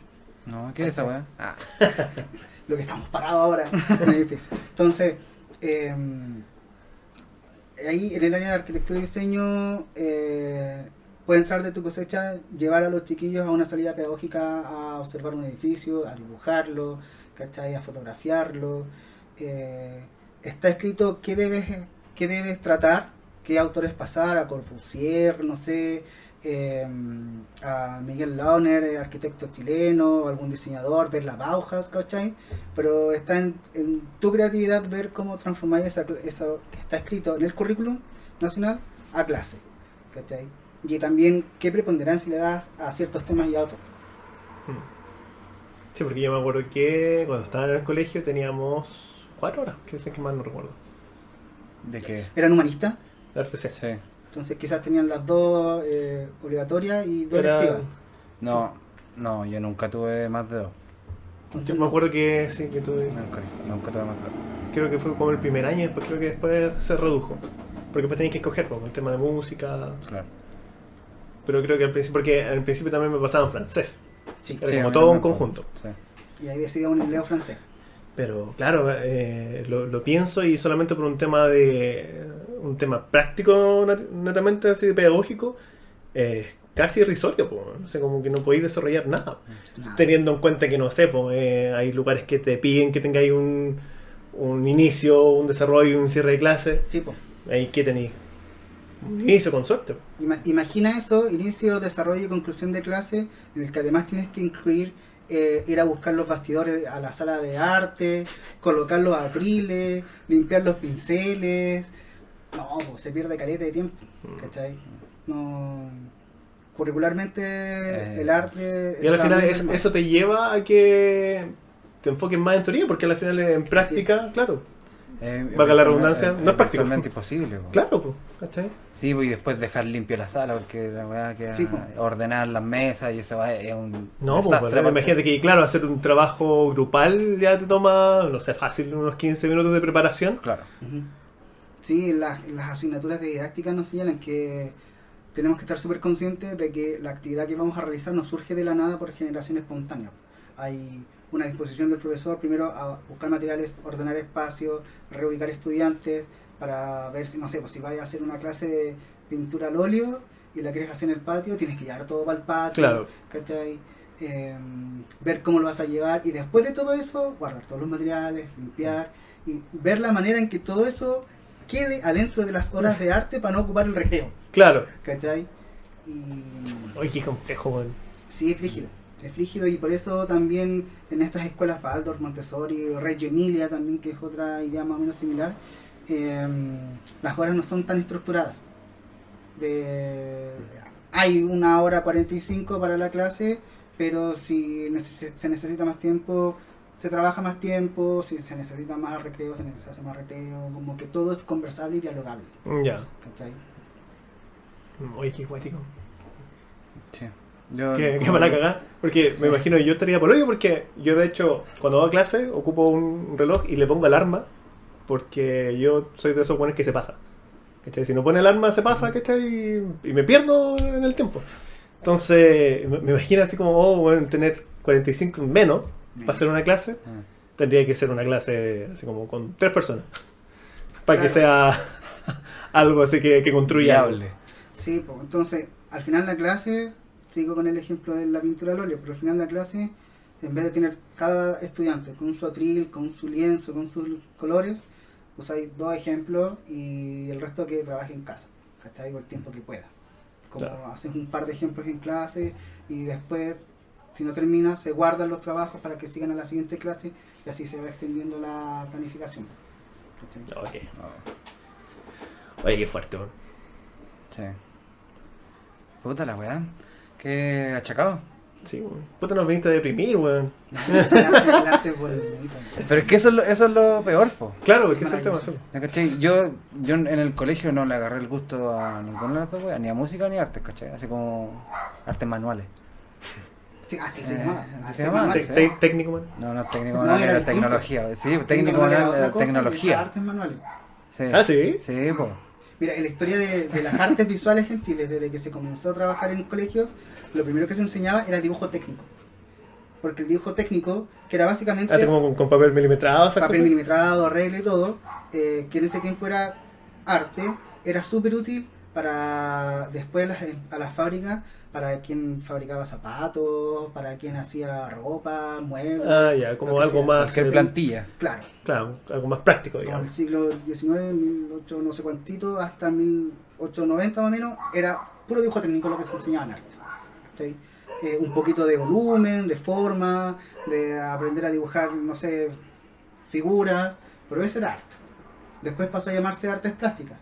Las artes plásticas ya en el siglo XX era básicamente sacar un poquito el dibujo técnico que se transformó después como un dibujo, como aprender a hacer retratos, a, mm, aprender a observar a- al entorno para poder después dibujar.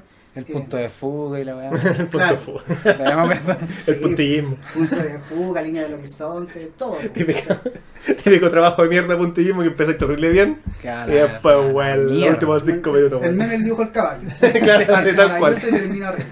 Sí, y ahí como que en- en- cuando se llamaba artes plásticas, hasta el 72 me parece, 73, eh, con el maravilloso golpe que nos cambió la educación, la hizo mierda la educación artística, eh, bueno y sobre todo al PEDA, el PEDA que era parte de... Es que claro, igual Chile, se asocia, lejos de toda broma y todo el cuento, claro, se asocia el arte con tendencias políticas, pues. Yo creo que al revés. Yo creo que en el mundo militar, sobre todo, como que el arte no tiene espacio. Como que su volada es tan cuadrada que otra wea que les venga a chocar, como que no. Ah, ya, Como que se la repelen. ya, te cacho. Yo creo. Es como, como dice el dicho popular, pues, no, no hay humorista ni, ni, Puta, artista bueno de derecho. Hay, hay, hay un caso que rompe esa regla súper brígido. ¿Quién? El futurismo Nicole. es un movimiento artístico italiano. La guasa Claudio Reyes. Sí, que son de Longaví, mi tierra natal. Saludos Longaví. Em, el futurismo fue un movimiento artístico de 1920-30, posterior a la Primera Guerra Mundial y anterior a la Segunda Guerra Mundial, surgido en la Italia fascista. Y es conocido como el único movimiento artístico de derecha, pero así de derecha real. Ah, ya. Y el, el futurismo se enfocaba básicamente en esta unión entre el hombre y la máquina. Entonces siempre estaba este gusto. Así por- como medio cyberpunk, una cosa así. de ahí surge como un poquito como Mira. las ideas, como estos edificios puntiagudos, estilo Metrópolis, como la sí. Metrópolis. Viene de ahí como del futurismo. Mira. Colocáis futurismo, Marinetti, que fue el fundador del futurismo, y colocáis imágenes, y son todas como tú ves las, las, las pinturas y es como, oh, este one tiene cara de velocidad. Como así, Y son todos rubios, todos blanquitos. Y todos militaban en el partido fascista italiano. Qué hermoso. Se no hace una complejidad y al final te dice que el arte da para todos y el mismo, el mismo Hitler le encantaban las artes. Sí, pues, Terminó verdad, siendo- pues, verdad. siendo lo que era porque lo echaron de la escuela de Sí. No, no, no, no lo aceptaron. Tal cual. por- sí, dibujaba humanos con palitos. Déjenme entrar. Sí, más encima era vegetariano, se las tiene todas. Oye, eh, hagamos el nexo ya que estamos hablando de, de futurismo. Claro. Queremos invitarlo. claro, va a hacer una, una sesión con Wig. Adelante. No, eh, con respecto a, a lo que se viene ahora en la- con las nuevas tecnologías que Ah. están harto en, en boga, boga. sobre todo el tema de, de estas inteligencias artificiales, La inteligencia artificial le quitará el trabajo a los fotógrafos. tal cual. ¿Cómo...? Sí. la verdad es que sí. Sí. No, ¿Cómo, no sé si lo, lo han planteado en, en la universidad, se conversa dentro del círculo? Yo, yo creo que. No, no, no lo. Es que es súper reciente, la verdad. Es que, claro, por Es eso. súper reciente. Yo creo que es una cuestión que siempre estuvo ahí porque en verdad la inteligencia artificial está con nosotros hace mucho tiempo. Solo que ahora la estamos viendo recién, así como generando cosas por sí misma. Partamos con Skynet. Sí, pues, no sé, o sea. en cualquier momento. No, pero claro, ahora es capaz de hacer cosas. Es capaz, como si fuera una entidad. Eh, Mira, no, nunca se sabe, nunca se Bueno, sabe. para quedar en buena, si esta weá está grabada. Claro. El- no, pero micrófono, son, yo te quiero, micrófono.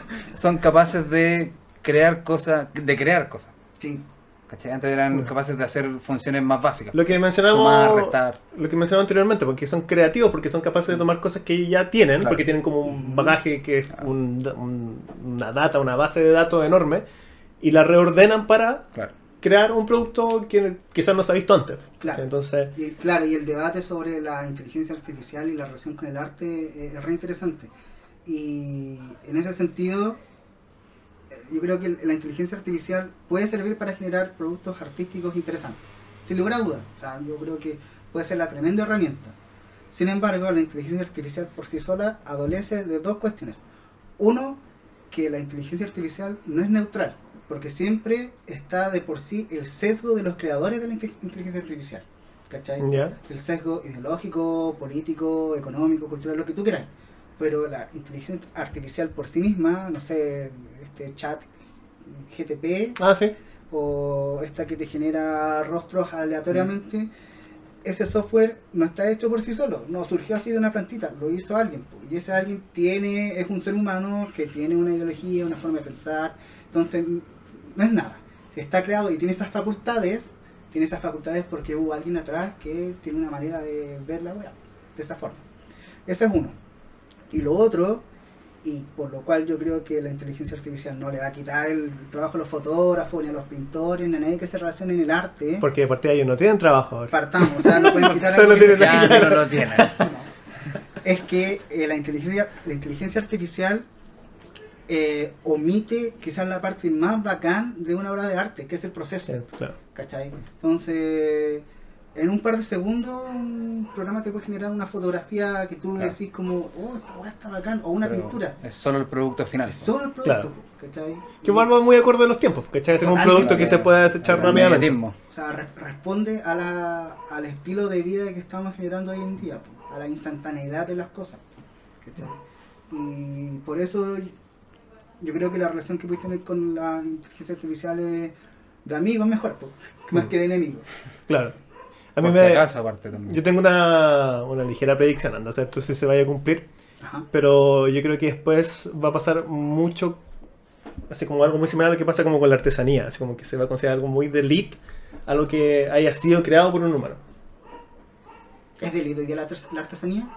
Me Sí. refiero a que, es que tenéis todo como, todo así como esa diferenciación, porque ¿cachai? Cuando, no sé, pues vais a una feria de artesanía y veis que todas las guas son iguales, ¿cachai? Claro. Versus a un compadre que, no sé, pues lo hizo. Ah, ¿Cachai? pero tú estás pensando en la, Por feria- ejemplo- la feria de artesanía del, del Santa Lucía. Claro, una cosa Sí. así, pues, ¿cachai? Que No, pero que por ejemplo, la- la es, que, ropa. es que por eso, pues, por eso, eso es lo que, que se hace esa ropa- diferencia. La porque- ropa en, así como en fábrica o la hecha a mano. po. Claro, ponte tú, una cuestión que esté tejida por una máquina, ¿cachai? O que esté Claro, tejida por tu lo abuelita.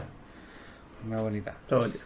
Mira, hace poco leí. No voy a hacer eh, ningún chiste con la mi abuelita. No, la, ¿Pa' qué? la bolita sagrada. Mira, No, pero- a- a- Pero tu mamá, tu mamá, tu mamá por una y vende empanadas. no, es que hace poco leí, hace estos días, no recuerdo el nombre de esta revista gringa, pero una revista gringa súper importante que recoge escritos de ciencia ficción. Mampato. Condorito. Una cosa así, The Condor. The Little Condor. The Condor Gold. El condor- condorito de oro, muy bueno. No, y que cualquier persona que le guste escribir y que le guste escribir de ciencia ficción puede enviar su relato y después de un de una revisión de pares con criterio lo pueden publicar. ¿cachai? Han salido muchos Ah. escritores importantes a partir de esa revista. Ah. Una revista que llevará por lo menos como 30, 40 años en Estados Unidos y que creo que incluso Bueno, y sin ir más lejos pasa algo muy similar con Reddit. No sé si ubican Sí, Reddit, sí. que también tiene como este como este grupo de personas que escriben con respecto a ciencia ficción, con los SCP, Claro, que es una comunidad súper grande. sí, pues como se llama esta de... Ah, se me olvidó. De, de esta gente que... Digo, gente, estos... Uy, seres humanos. No, que, que hacen eh, eh, cómic o manga. DC. No, po. Ah. Marvel. Superman. Bueno, da lo mismo el ejemplo. Arrabase. Voy a morir más abajo. Topase.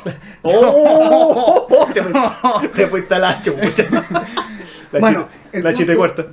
A lo que quería ir es que esta revista eh, tiene la gracia de que abre su concurso a todas las personas, todos los que quieran escribir que tengan un texto de ciencia ficción de, no sé, 20 páginas, una novela, un poema o algo relacionado a ciencia ficción, eh, en términos creativos, ficción, no, no- no algo documental, lo pueden enviar para poder ser publicado. Este año generalmente reciben como 100, 200 textos al año. Este año recibieron 2000 y porque no saben diferenciar cuáles son de personas y cuáles son de inteligencia artificial. Ah, ya. ¿cachai? Y por lo mismo tuvieron que, por primera vez en 30 o 40 años, cerrar el concurso. Y porque no tienen manera de discernir Igual ¿Cuál que, es? que irónico que una revista de ciencia, ciencia ficción, Sí, de la weá porque como que- la inteligencia artificial se le ocurrió escribir, weón. Sí, me pareció como, oh, qué brígido, así como re interesante la wea, como... Ya, eh, eh, eh, los textos, ¿cómo podéis ver que esto lo escribió, no sé, mm, ya se murió bueno, hace rato, lo mataron? Pablo Neruda, a alguien que escribió en el, en el chat, ya, escríbeme un poema sobre la llegada de los extraterrestres a Chile, pero desde Pablo Neruda. Y le escribo una wea. Como ya es indiferenciable la wea. Claro, es que claro, el, el tema es como la precisión con, con lo que lo hacen, o sea, esa es como la, la diferencia, porque yo me acuerdo que, claro, inteligencia artificial han habido desde mucho tiempo atrás, Sí. me acuerdo, ponte tú que estaba esta cuestión, el chatbot, que tú le escribías y que te respondía pura web, pero claro, iba aprendiendo durante el camino, Sí, po. pero claro, ya llegó ese, ese instante en donde, claro, la, la precisión con lo que lo hacen da, da lugar a duda, po, si realmente es o no es. Sí, y ahora para finalizar el, el punto sobre las tecnologías, ahora en relación arte tecnología no todo tiene que ver con inteligencia artificial. Hoy en día el arte está súper relacionado con la biología.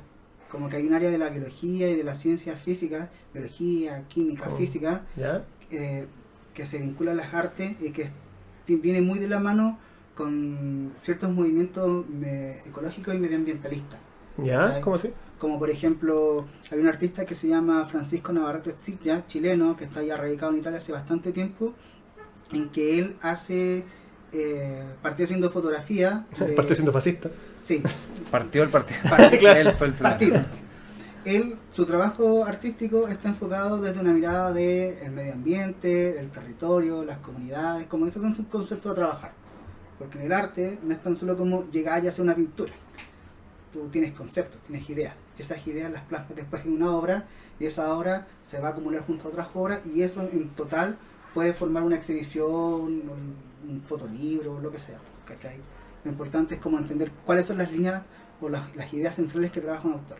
Este autor trabaja estas ideas y él estuvo mucho tiempo, él es del sur, Valdivia me parece, y estuvo mucho tiempo haciendo paisajes sonoros. Pescaba un microfonito y grababa una hora, dos horas cómo pasaba el agua, ¿cachai? El agua en el río. O el sonido del viento pasar en, en el bosque valdiviano, que es una cosa maravillosa, ¿cachai? Después, ese sonido, él mediante un programa lo juntaba con unos lápices y el, el movimiento que generaba eso, después se desplegaba en la hoja. Ah, ya, ya te cacho. Entonces como que se generaba Hacía como esa conexión. es- esa conexión. Y no solo haciendo eso, sino que también como eh, trazando líneas, el, el curso del río Calle Calle o de otros ríos de la región. Sí, me, me recordó como estos regalos que se hacen ahora entre parejas, así como que no se puede grabar diciendo te amo y te pasan así como la, la forma de las ondas. Mm. Eh, Como en una plaquita, una cosa así. Claro, lo que antes se hacía con un QR. O sea, digo, antes, no tan antes, pues sí, pero no, no sé mucho. Tiempo, Pero te amo con un QR. Toma ahí está, bueno, fome. ¿Qué manera más fome de decir te amo? Arte, pues, weón. Arte. Entonces, ahí de tu weón. Claro, y, y- y hay otros artistas que, eh, no, no recuerdo el nombre ahora, pero una artista chilena también que dejó un queso en una pecera eh, que se fuera... eh, ¿Cómo se llama el queso se va pudriendo, va fermentando y esto va generando hongos y estos mismos hongos después ella los va fotografiando y va haciendo una exposición de estos hongos que crecen en el queso. Ah, ya. Entonces hay una relación ahí que hay un trabajo de tecnología Claro. porque la tecnología, eh, uno cree que es el micrófono o el computador o el teléfono es tecnología, pero la tecnología en verdad es cualquier herramienta que te sirve Mm. facilitar una actividad humana. Mm. ¿Cachai? Entonces, Eh, El tenedor, por ejemplo. Sí, estaba No, pero me recordó un poco a la, a, Confort. El a la, confort, Uy, qué maravilla. a la intro de The Last of Us, pero la, mismo, juego. Es lo mismo. No sé si... Bueno, tú lo jugaste, ¿cierto? Sí. No es que al principio aparecen como estas ramificaciones. Claro. Y eso hicieron... Rizomáticas, porque crecen hacia cualquier dirección. No tienen principio ni fin. El hongo, Claro. ese hongo, el cordyceps, tiene una actitud, o sea, no, no, no, no, actitud no, porque eso habría, habría que hablar como de psicología del hongo. Me cae mal ese weón, No, no, me gusta esa actitud. Mala actitud. No, mala voluntad. no, pero tiene un desarrollo rizomático. Claro, me, me acordé de eso. Que al final, claro, es un proceso que tú ves. O sea, que normalmente se puede asociar a, a ciencia, pero claro, lo transforma en una obra, la Claro. con, con otro significado. Claro. Como que lo resignifican, ¿cierto? Es cierto, porque el- la observación científica eh, tomaría eh, datos de eso, analizaría los datos, tomaría muestras. Mm. Y, de hecho, también me, me acuerdo de otro compadre que está en Instagram, no, no recuerdo la, la cuenta, que habla de ciencia y cocina. No Ya si me lo- suena, me Sí, suena. sí. Creo a- a que mi veces- hermano. Claro, y habla como de todos los procesos, de lo que sucede, ponte tú cuando haces como cierta mezcla, con lo que pasa cuando cocinas de cierta manera, porque La cocina es sabor, pura química y física. como lo hacía Doctor House. No vieron nunca esa wea. Oye, la referencia nos dejó, bro. No, yo nunca vi esa Ah, weá, ¿nunca viste no. Doctor House? Ah, que después Doctor House, así como que después se dedica a cocinar, pues, y el bueno es como, como tan bacán, entre comillas, como que toma la, la cocina como, o sea, claro, toma la cocina con un- una visión eh, de médico, ¿cachai? Ya, Entonces, claro, las combinaciones que hacen eran supuestamente todas zorras. sí. Supuestamente. Supuestamente, porque eh, Sí. nunca se sabe. Oye, eh, yendo ya para el, para el último punto, yo tengo una teoría. La Ah. teoría estaba, estaba pensando. El cordyceps viene de la, de la harina. De la- viene. Y estaba pensando que yo creo que, mm, así, un fundamento, nada, así como que lo que estaba, estaba pensando no se me ocurre la wea. Carril. Sí. Eh, que yo creo que uno de los grandes responsables de la posverdad es no haber tenido una buena base filosófica ni artística en colegio. Desarrolle su. Sí, ¿por qué? su- No, porque llegué hasta ahí, no, no me pientan. No, porque, nuevamente, Creo que sé para dónde vais, pero te escucho. Sí, porque al final lo, lo que hemos estado conversando, igual claro, la filosofía tiene mucho del tema de saber, ponte tú, pensar, ¿cierto? Llegar a ciertas conclusiones, de poder guiar tus pensamientos de cierta manera y tener cierto esquema que te ayude a llegar a, un- a una conclusión, digamos, ya hablando de manera muy general. y por otra parte, eh, y el arte también pues, te ayuda a este tema de poder apreciar ciertas cosas, ¿cachai? De que tus sentimientos tengan cierta, digamos, como funcionalidad y que no vayan aflorando así como sin ningún tipo de cauce. Y el tema de la posverdad va mucho con eso, porque al final es lo que tú haces es pensar y sentir de forma completamente, digamos, como desatada, ¿cachai? Sin ton ni son. Es lo que a ti te parece, ¿no? ¿cachai? Porque no tienes nada de base que te verifique la weá, sino que simplemente tienes un grupo de personas que quizás dicen lo mismo que tú, o confundes causalidad con. ¿Cómo se llama la eh, causalidad? Y. no, correlación y causalidad, ¿cachai? Entonces, yo creo que producto de esta pobre base que tenemos, tanto en filosofía, que tenemos en arte, me da la impresión de que puede tener algún tipo de efecto en la forma en cómo estamos pensando ahora y en la forma en cómo también eh, tomamos verdades. Mira. Buen carril. Pero, Es que es bueno el tema, pero da para mucho. y Yo creo que da para hablarlo. Bonito tema, pero no me lo sé. No, no, está bien, pero es que da para hablarlo Eh. desde la filosofía y desde cómo podemos trabajar la filosofía en el colegio, que ya es- sería como otro capítulo, otro programa. y, y sé. no solo desde la filosofía, puede ser desde la enseñanza de las ciencias naturales. Sí, po. O sea, de pues, las ciencias sociales. Puta, estoy tratando de ponerle color a la Pero ya, dado lo- la, la premisa que tiraste, eh, sí, pues tiene mucha relación. No, no, no, no, no sé cómo verlo desde, desde el arte. Obviamente no tengo nada que lo, lo ratifique, No, pero... claro, aquí Sí, no, esto sí. es una conversación nomás, hablemos sin saber cómo Hablemos argentino. Muy bueno. Eh, pero desde la filosofía sí, o sea, la filosofía yo creo que una de, de, de los fundamentos de que se enseñe en las escuelas es que genera el pensamiento crítico, ¿cachai? La capacidad de discernir de pensamientos falsos de pensamientos verdaderos. E incluso de juicios falsos y juicios verdaderos, que creo, creo que pensamiento y juicio, Kant dice que es más o menos lo mismo, pero no sé. No- ¿Qué se dice, bueno? no, no tiene idea. No. Kant, para ti, te meo. Pero a, a- a lo que voy es que evidentemente si vivimos en una sociedad en la cual la educación filosófica está, Te mandaste un Joker. está sí, vivimos, está resignada igual que el arte, solo a una- un repaso histórico de movimientos, de pensamientos, de ideas, de lo que sea, ¿cachai? Pero no está eh, la filosofía en los colegios pensada para que los estudiantes formen un pensamiento que sea capaz en el cual tú puedas debatir ideas, ¿cachai? Claro. adoptar posiciones. Ser amable también, si, ser- también en filosofía se estudia junto con psicología en los colegios. ¿cachai? Se llama filosofía y psicología. Y creo que, bueno, por ahí está el dato. Si hubiese ese trabajo de pensamiento crítico y de reflexión real, que es la filosofía, que es reflexión, es decir, reflectar, volver y revolver a una idea, regurgitarla, ¿cachai? Y poder crear conceptos a partir de eso, eh, la influencia de, de, la- de las fake news y la posverdad hoy en día sería mucho menor a lo que es, ¿cachai? Y, y eso también, tratando de hacer un link un poco con las artes, más que con las artes, con la estética y con la forma que tenemos de transformar en conceptos, en ideas, eso que perseguimos del mundo, ¿cachai? Em, Claro, porque yo creo que ahora que estás desarrollando más la idea, me, también como que me, me voy a organizar un poquito mejor. Claro, el tema de la estética es como sumamente importante porque al final todo lo que salga ponte todo de un tema que sea así como muy simétrico ujú. tiende a ser considerado como algo quizás no de valor. A veces pasa harto, sobre todo con este tema de, de la posverdad también. pues, Cosas que salen de tu esquema, ¿cachai? No pueden ser consideradas de valor o simplemente no las eh, considero porque para mí no tienen valor. ¿cachai? Ajá. Claro. Ahí entra el, como el trabajo filosófico de ver qué sentencias creaciones son verdad, cuáles son falsas y cómo ordenamos el pensamiento también. Porque el pensamiento también es lenguaje. Incluso pueden ser hasta casi lo mismo. Hay películas que señalan eso. El mismo Arrival, creo que una de sus premisas es que el pensamiento es lenguaje, ¿cachai? Y como el lenguaje desde la película genera realidades, podemos también cambiar un poco la estructura del pensamiento. Claro. Ahora, si no trabajamos eso en las escuelas, eh, después es difícil que salga a la universidad porque el repaso que se hace en la universidad eh, es un poco similar a lo que se hace en el colegio. ¿cachai? La filosofía yo creo que O es sea, incluso- claro, como que en cierto sentido la universidad se convierte en el colegio en realidad. Sí, un colegio 2.0. Mm. Eh, y en ese Un sentido... dos por uno. Sí, y más caro. Mucho más caro. Bastante. La filosofía está en, en- en un desmedro aún mayor que el arte. Creo. Mm.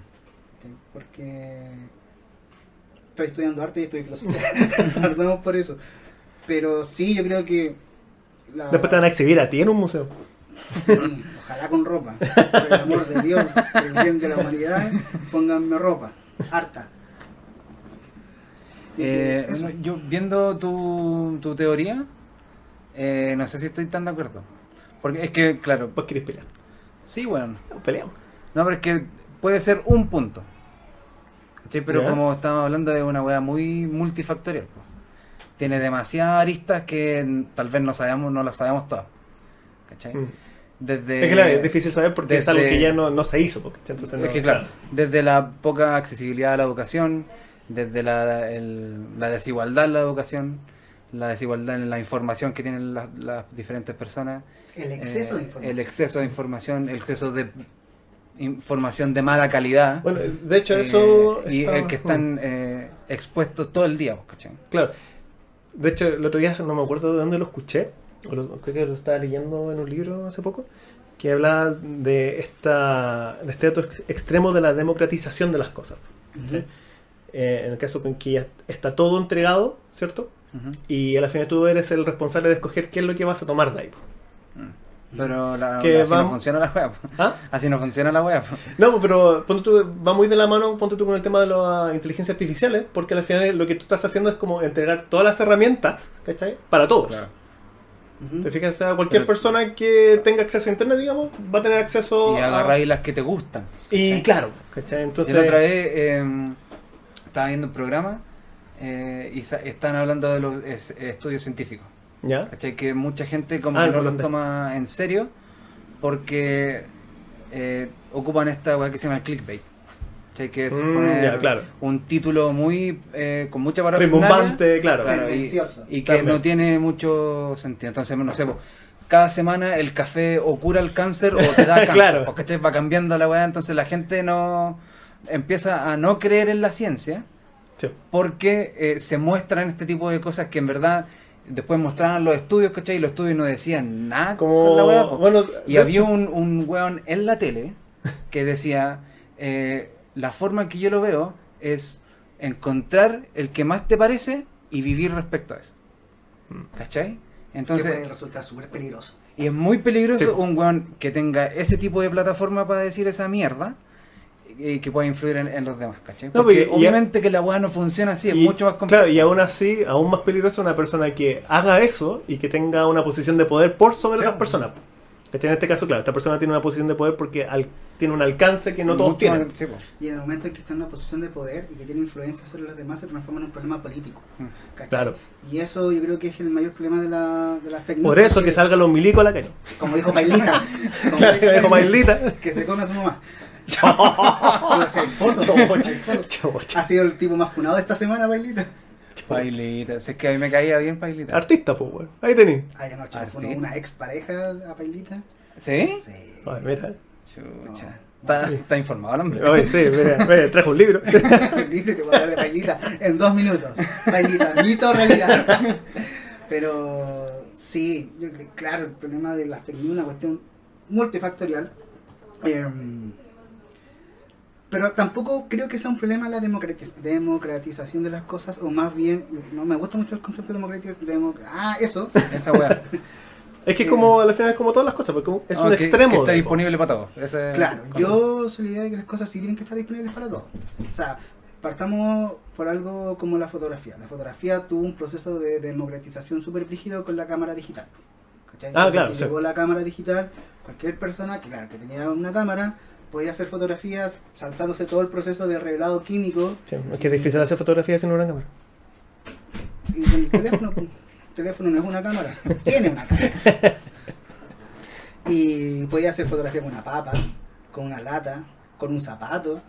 La cámara esteno- estenopeica es una cámara, una cajita, ponte tú así cuadradita, que tiene un hoyito del porte de una aguja y tú colocas atrás un rollo o un papel fotográfico. Ah, sí, se lo, acuerdo de la vuelta. lo abres, lo Sí. cierras un ratito y eso, tira la imagen. Sí. imagen, y no hay cámara. Había, ¿cómo se llama? Creo que había una película que hablaba, o sea, que no lo hablaba, sino que lo mostraba, era el, eh, el Caballero Verde, No. que ocupaba como esa técnica. Sí, pero, ya, pero, Bueno, en fin. Me estás inventando, weón. claro, claro, el caballero café. claro, No Caballero negro agua. Pero... Calipso. claro, sí. ¿Y aquí estamos hablando? de bailita, pues. De pailita y hablando de. Pailita y las fake news. que En eso no se comía la mamá. Sí, ah, y bueno. que eso era democrático. O sea, bueno, y obviamente para los, los fotógrafos como más antiguos, que hacían fotografía analógica, ¿cachai? Tenían sus cámaras, sus rollos. Cuando llegó esto, el teléfono con cámara, hay muchos que pegaron el grito en el cielo también, pues, por el hecho de que hay una cuestión de clasismo igual. Como que quien hace fotos con, con esto no es. Versus, ah, claro. ¿Cachai? Mira, lo mismo que te decía con respecto al, a este tema de, de la inteligencia artificial. Como que se va a hacer como este clasismo de lo creado te- así como por una máquina versus lo creado por un Sí, humano. pero aquí es más complicado porque no es eh, humano contra máquina, pues es humano contra humano, ¿cachai? Lo mismo pasa, no sé, pues, volviendo pero, a es que- Pailita. pero el proceso tiene menos intervención humana que el otro. ¿Cachai? Por eso yo encuentro más que es más complicado. Po. Porque yo encuentro que alguien puede tener cierto resentimiento contra una máquina que le está quitando la pega, entre comillas, ¿Ya? ¿cachai? Pero cuando es otra persona weyando a otra persona, ¿cachai? Porque Pero es que igual tienen este similitudes, sistema- sí, po, Sí, po. pero yo eso estoy diciendo. Encuentro peor una que la otra. Ah, ya. ¿cachai? ya. En, el, en el caso de la música, por ejemplo, Pailita. Volvamos a Pailita. Que no solamente se agarra a su mamá y le está funado, sino que también hace un tipo de música que por muchos músicos, sobre todo los antiguos, es considerada como una música decadente. Lo mismo que decía el, el Pito Five. ¿Qué dijo Pito Fáez? Que claro, que hay como un- una especie como de homogeneidad de la, de la música. Entonces como que al final no estáis hablando de música porque todo está dentro como de la misma masa, básicamente, así como a muy rasgos. Pero eso cuando lo dijo, ¿Hace poco? Es que ahora... Bueno, hace cinco años. no es que... Dijo, no, sí. es- eh, estuvo ¿Cuándo ahora- na- cuándo nació? El estuvo ahora en el 84. festival, pues. Sí, pues creo que ahí lo habían entrevistado. Y él dijo que le, le gustó mucho de esta música urbana que vio. Mucho. Así como muchos de estos nuevos jóvenes le parecieron demasiado interesantes y que quizás fue un, un comentario que tiró a la prensa, para bien, ¿cachai? Pero igual, claro, está como dentro de esa misma línea, como esa Sí. sensación de que, claro, a las finales... eh, Eh, yo creo que la palabra es como clasismo. Que, Es que- claro, sí. Como alguien que saca fo- fotos con el teléfono. Es menos eh, fotógrafo que claro, alguien que es hace como fotos con menos cámara. purista, ¿cachai? Como ¿Cachai? es Claro, la- sí. la- el concepto a esa pesar de que el proceso puede tener... Sí, tú Puede puedes sacar el una, claro, puedes puede sacar el una mismo, foto claro. con el teléfono, la foto la puedes imprimir, la misma foto la puedes pintar, la puedes bordar, la Mm. puedes recortar, puede ser un collage, puede ser un montón de cosas con la imagen sin importar el dispositivo con que le Es la misma Claro. función, pues. Si, si el proceso, la, la obra final, hay un proceso en el cual recoges tus ideas, tus conceptos, tu sensibilidad frente al mundo, a los materiales, lo que conversa, bla, bla, y todo eso conforma algo genial. Y que igual es, es chistoso porque como que al final es, es como un pimponeo de clasismo. Porque a las finales, si tú pensáis, ya tener una cámara no es algo que todas las personas se puedan costear. Claro. ¿cachai? En comparación a tener quizá un buen celular, ¿cachai? que tenga una buena cámara. Entonces, quizá, claro, en un principio, todas estas personas que no tenían acceso a cámaras profesionales, digamos, pueden haber argumentado esa misma situación, po, este clasismo hacia este otro grupo. Y después, cuando ya todos tienen acceso a, se da vuelta un poco el, el argumento para el otro lado. No. Puta, no, porque lo que, lo que ocurrió en ese proceso, que fue como la primera década del 2000, en que comenzaron a salir las cámaras digitales, las cámaras digitales, eh, habían cámaras de primera gama para los fotógrafos profesionales, pero también salían algunas más chiquititas, más piolas, más compactas, y que incluso era mucho más barato a la larga tener esa cámara y sacar todas las fotos que queráis, mientras llenáis la tarjeta de memoria y después la pasáis el PC, que hacer todo el proceso químico. ¿Cachai? Que comprar el rollo, tener la cámara, sacar las fotos, mandar las fotos a un laboratorio que te cobra por revelarte la- el negativo y aparte sacarte las copias. Pero claro, lo que voy es como la apreciación de ese proceso, ¿cachai? De esta persona que dice, oye, pero tú no estás haciendo todo esto. Entonces lo tuyo es menos fotografía. Eso es lo que voy. O una, como una apreciación nomás, de un dime y direte entre dos grupos de personas que al final igual cumplen con un mismo, con un mismo labor a la final, que puede ser tan válido como cualquier otro. Sí, pero desde el punto de las artes lo que se ve no es la, la labor final, es el proceso. ¿Cachai? Y desde ese punto de vista, puede incluso hacer una obra con inteligencia artificial y esa obra vincularla con otro trabajo que existe en análogo, en papel, o con cerámica, con lo que sea, y eso después generar distintas obras y hacer una exposición. Que, que de hecho tampoco no, no se aleja mucho de lo que sucede con Photoshop. En Sí, cierto sentido. sí, mira, sí. Sí, siempre han habido estos quiebres en el arte relacionado con la tecnología, estos momentos de discusión entre las nuevas generaciones con las viejas generaciones cuando aparece un nuevo avance tecnológico. Y va a ocurrir siempre, y va a ocurrir lo que ocurre siempre. Que ocurrió incluso cuando surgió la fotografía y de alguna manera los que pintaban, esto en el siglo XIX. los Las que fotos te roban el alma, güey. Algo así, porque la fotografía pasó a ser la herramienta para capturar la realidad, como uno- una herramienta objetiva. Cuestión que antes hacía la pintura, sobre todo los claro. retratos, ¿cachai? Entonces, obviamente hubo una disputa ahí, pero ¿qué pasó? Hasta el de hoy se sigue pintando caleta, hay muchas empresas dedicadas a la confección de pigmentos para pintar, pinceles, la gente pinta. y no se acabó y no se va a acabar nunca y por lo mismo no va a perder. O sea, va, va a ir mutando, quizás. Sí, y van a ir, lo mejor de todo es la hibridación que hay entre soportes y formatos. Hmm. Creo que eso es lo mejor al fin de cuentas. Está bueno. Mm. Me gusta. Hoy le. Terminamos en una nota ¿Sí? feliz. Sí, Yo por lo menos quedé más contento, ¿Sí? ¿Quedaste con, con esperanza alta? con esperanza. Qué bueno, vale. Había esperanza. Yo- Opa. Me acordé de la teleserie de TVN. Mira, La estábamos, Esperanza. estábamos para arriba, güey, nos fuimos dos hocicos. Pero no terminé la. Había esperanza, ¿no? Había. Había. ¿Había? ¿Qué había? Había. ¿Qué había? Había. Esperanza. Nada más. Esperanza. Nada Oye, eh, estimado Don Hugo, palabras al cierre, por favor. Bueno, palabras Marruecos. Eh, No, si te dije que era bueno. No, vino preparado, le tiró la talla, le- no, de todo, di todo. Di todo. dámelo. El hombre orquesta. Eh, bueno, no sé, a ver, estoy gratamente agradecido por la invitación. Estas son palabras de buena crianza, quedar bien. La verdad es que me cagué de calor. Nos. Espero que si hay alguna segunda vez, hay un ventilador, por lo menos. Lo, lo hemos intentado. Tenemos que sí, pero mete mucho bulla, güey. Sí. Sí, es verdad. Sí, ese, ese es el problema. Pues hay un Arturito chiquitito. que Pero para la otra sí, para la otra vamos a tener un, un abanico o algo. O un par de personas que estén Claro. Ah, Sí. Plata hay. plata hay. claro, sí. Mira, si esta weá deja. No, bacán, yo, para, mí me, es, un, es un agrado hablar y hablar. Punto. Como- punto, sí. Dame el tema lo que sea. Yo puedo hablar de todo, aunque no sepa. Miento. Como todo lo que dijo hoy día. Mentira. Hasta las pailas. No hay datos. No hay ministerio. ni Pon nada. mentira. Sí, son mentiras. No, bacán hablar de arte, de educación, eh, para refrescar un poquito los conceptos antes de volver a entrar este año. Eh, que ojalá salgan algunos proyectos. Porque, por ejemplo, eh, con una profe vamos, bueno, ella ya lleva como dos años haciendo un proyecto sobre el cine de Raúl Ruiz. ¿Ya? Y me invitó a colaborar con el proyecto, a escribir algunas cositas, así que ahora en marzo tenemos que ya ponernos a trabajar en eso, sería bacán Bueno. seguir con las ayudantías también. Soy ayudante de Historia del Arte Latinoamericano 1, la- el Arte Lat- Latinoamericano 2 e Historia del Arte Contemporáneo. Tres, la venganza. la venganza de Iván. Esta vez personal. Y a buscar practicar. Y palabras a futuros docentes de, de arte. No estudien arte. No, eso es el cliché. El cliché, y tampoco decir el cliché, si a usted de verdad lo ama, lo apasiona, estudia en arte. No, tampoco. Lo mío fue un proceso. Eso, confíen en los procesos.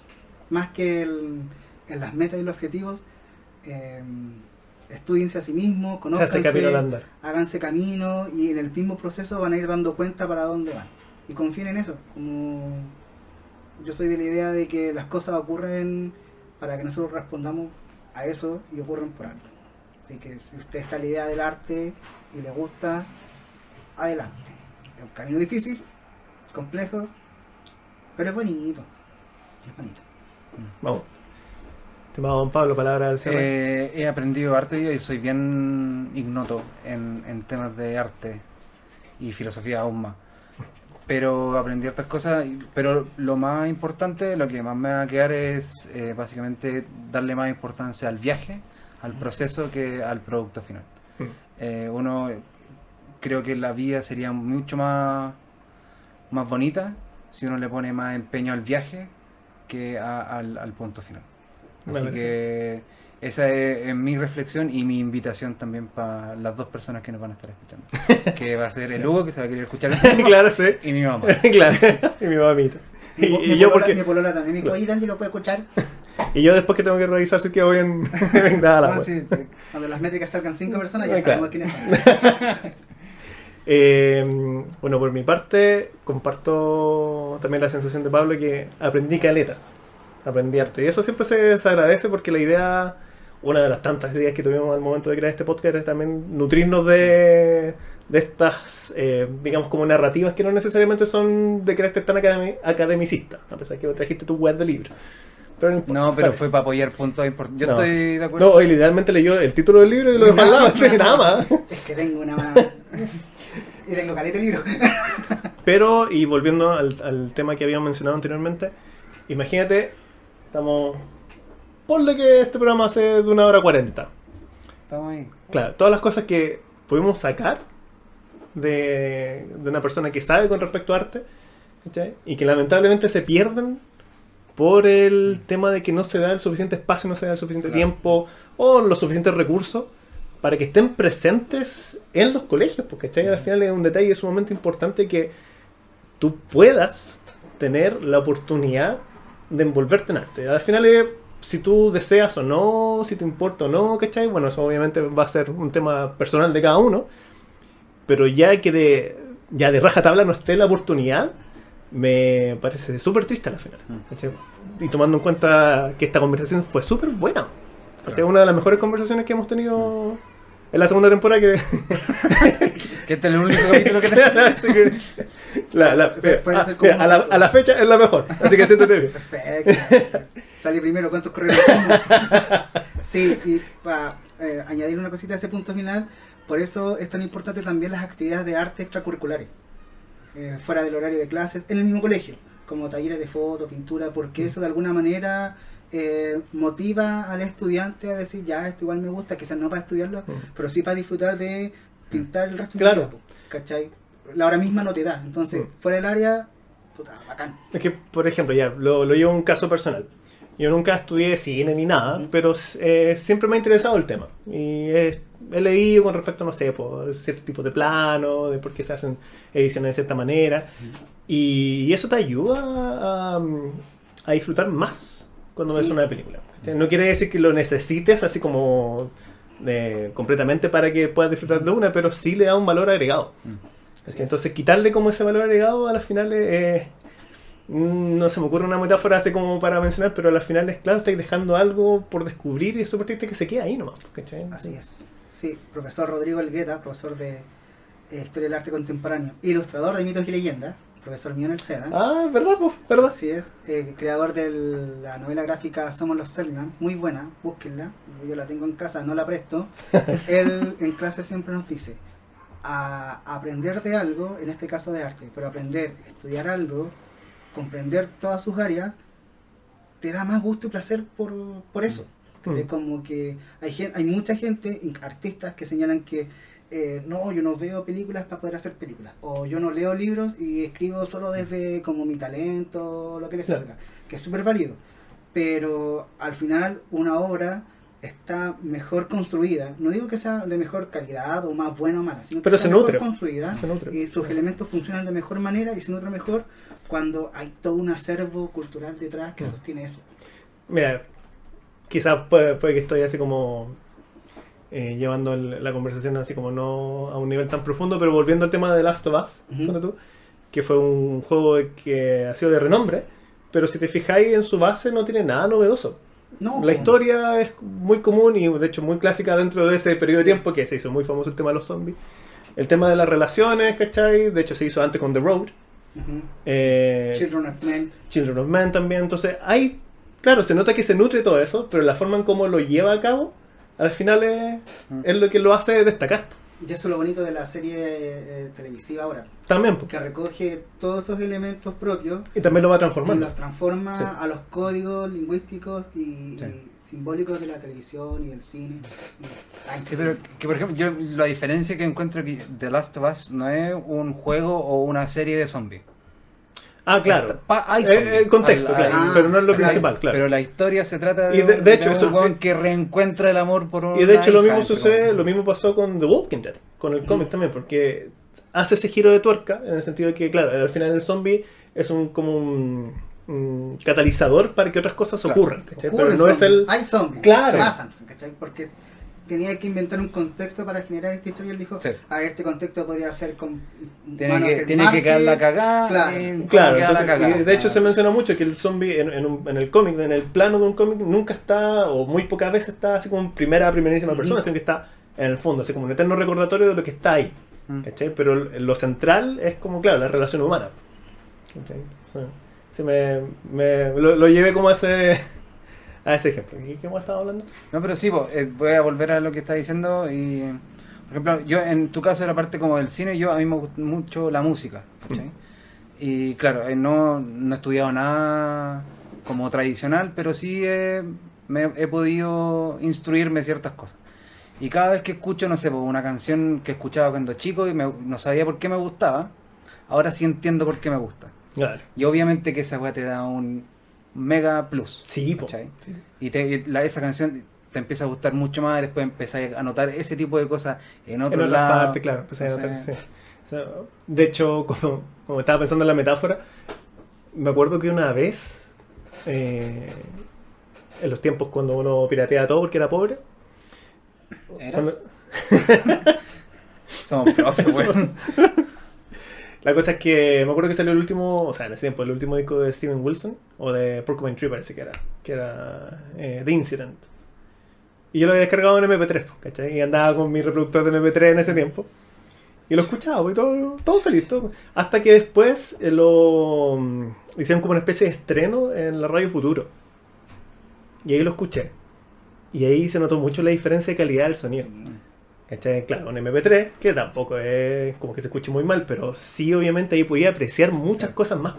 Sí. De partida, ponte tú, se, se escuchaban los bajos, ¿cachai? Entonces, podía apreciar muchas más cosas cuando tenías la oportunidad de poder. eh, No, y la diferencia, por ejemplo, de tener un disco pirata y uno original. Claro, Cuando, cuando tenía eso, cuando tenía aparte un buen equipo en casa, Claro. buenos parlantes, ¿cachai? Eh, una sala donde puedas como de alguna manera aislar un poco el sonido exterior y poder escuchar tranquilamente. Y eso ocurre con la práctica artística en Chile eh, como hobby, como profesión, en los colegios, las universidades, como todo. Depende mucho también de, de las condiciones materiales. Y por lo mismo, al no ser las condiciones materiales en Chile tan tan resueltas, de hecho hay muchas carencias, hay muy buenos artistas en Chile. Porque parte, Ah, claro. parte importante del arte y la creación tiene que ver con, eh, valga la redundancia, con la creatividad para poder resolver problemas Mm. de un punto de vista artístico con estas carencias. Claro. Incluso se ha visto que eh, hay trabajos artísticos que quedan mejor realizados cuando te faltan materiales que cuando tienes todo a la mano. Mm, sí. ¿cachai? Porque tu cabeza trabaja de una manera en que tenés que resolver problemas artísticamente. Como puedes resolverlos matemáticamente. Hay un dicho para eso, ¿no? Eh, la- el ingenio es la madre de algo, no me acuerdo. Pero era. ya, El ingenio de tu mamá. Y tu mamá Y tu mamá. la madre de todos los corderos. ¿no? Claro, ponte tú sin ir más lejos. Eh, la película hace como de renombre por excelencia que el, el Ciudadano Kane. El, este compadre George Orwell lo hizo con muchos recursos, eh, o sea, con muy pocos recursos. recursos. Bien artesa. Claro, Sí. Hoy en día, todo en todas partes al mismo tiempo también. po. Oye, qué buena película, weón. Esa Ya, pero no película- la, no la he visto. Esa película. Oye, y el final. No, no, pero esa película que está ahora nominada como con 11 Oscar, tres Lucho y un Pedro, una cosa así pero rígida, eh, fue realizada con un equipo de 30 personas. ¿cachai? Excluyendo los actores, con un resto de personas. Y esas 30 personas hacían todo, todo, así como, y trabajando con creatividad. Yo creo que, no, ya no la he visto, pero hay un momento en que los personajes tienen unas manos como con forma de salchicha. Ya, ya, si ese spoiler me lo mamá. Ya. Y es increíble, todo bacán, y al final son unos guantes que existen en la realidad para hacer aseo. Y los locos como usan esos guantes. No, Lo, inf- lo inflaron. Claro. sí, una cosa así se los puso en la- las manos a las actrices. No, no hicieron prótesis como en otras películas, como con un material, ¿cachai? No, unos guantecitos. Y, y de hecho, eh, igual es cuático porque al final eh, trasciende muchos aspectos de arte. Ya hemos hablado de música, de película y también pasan los videojuegos. Por Sí, eso. Sí. en los casos de videojuegos que son indie, ¿cachai? que son equipos que a veces de una pura persona, que no sé si se pueden llamar equipos al final. eh, Gran equipo de uno. Claro. De dos.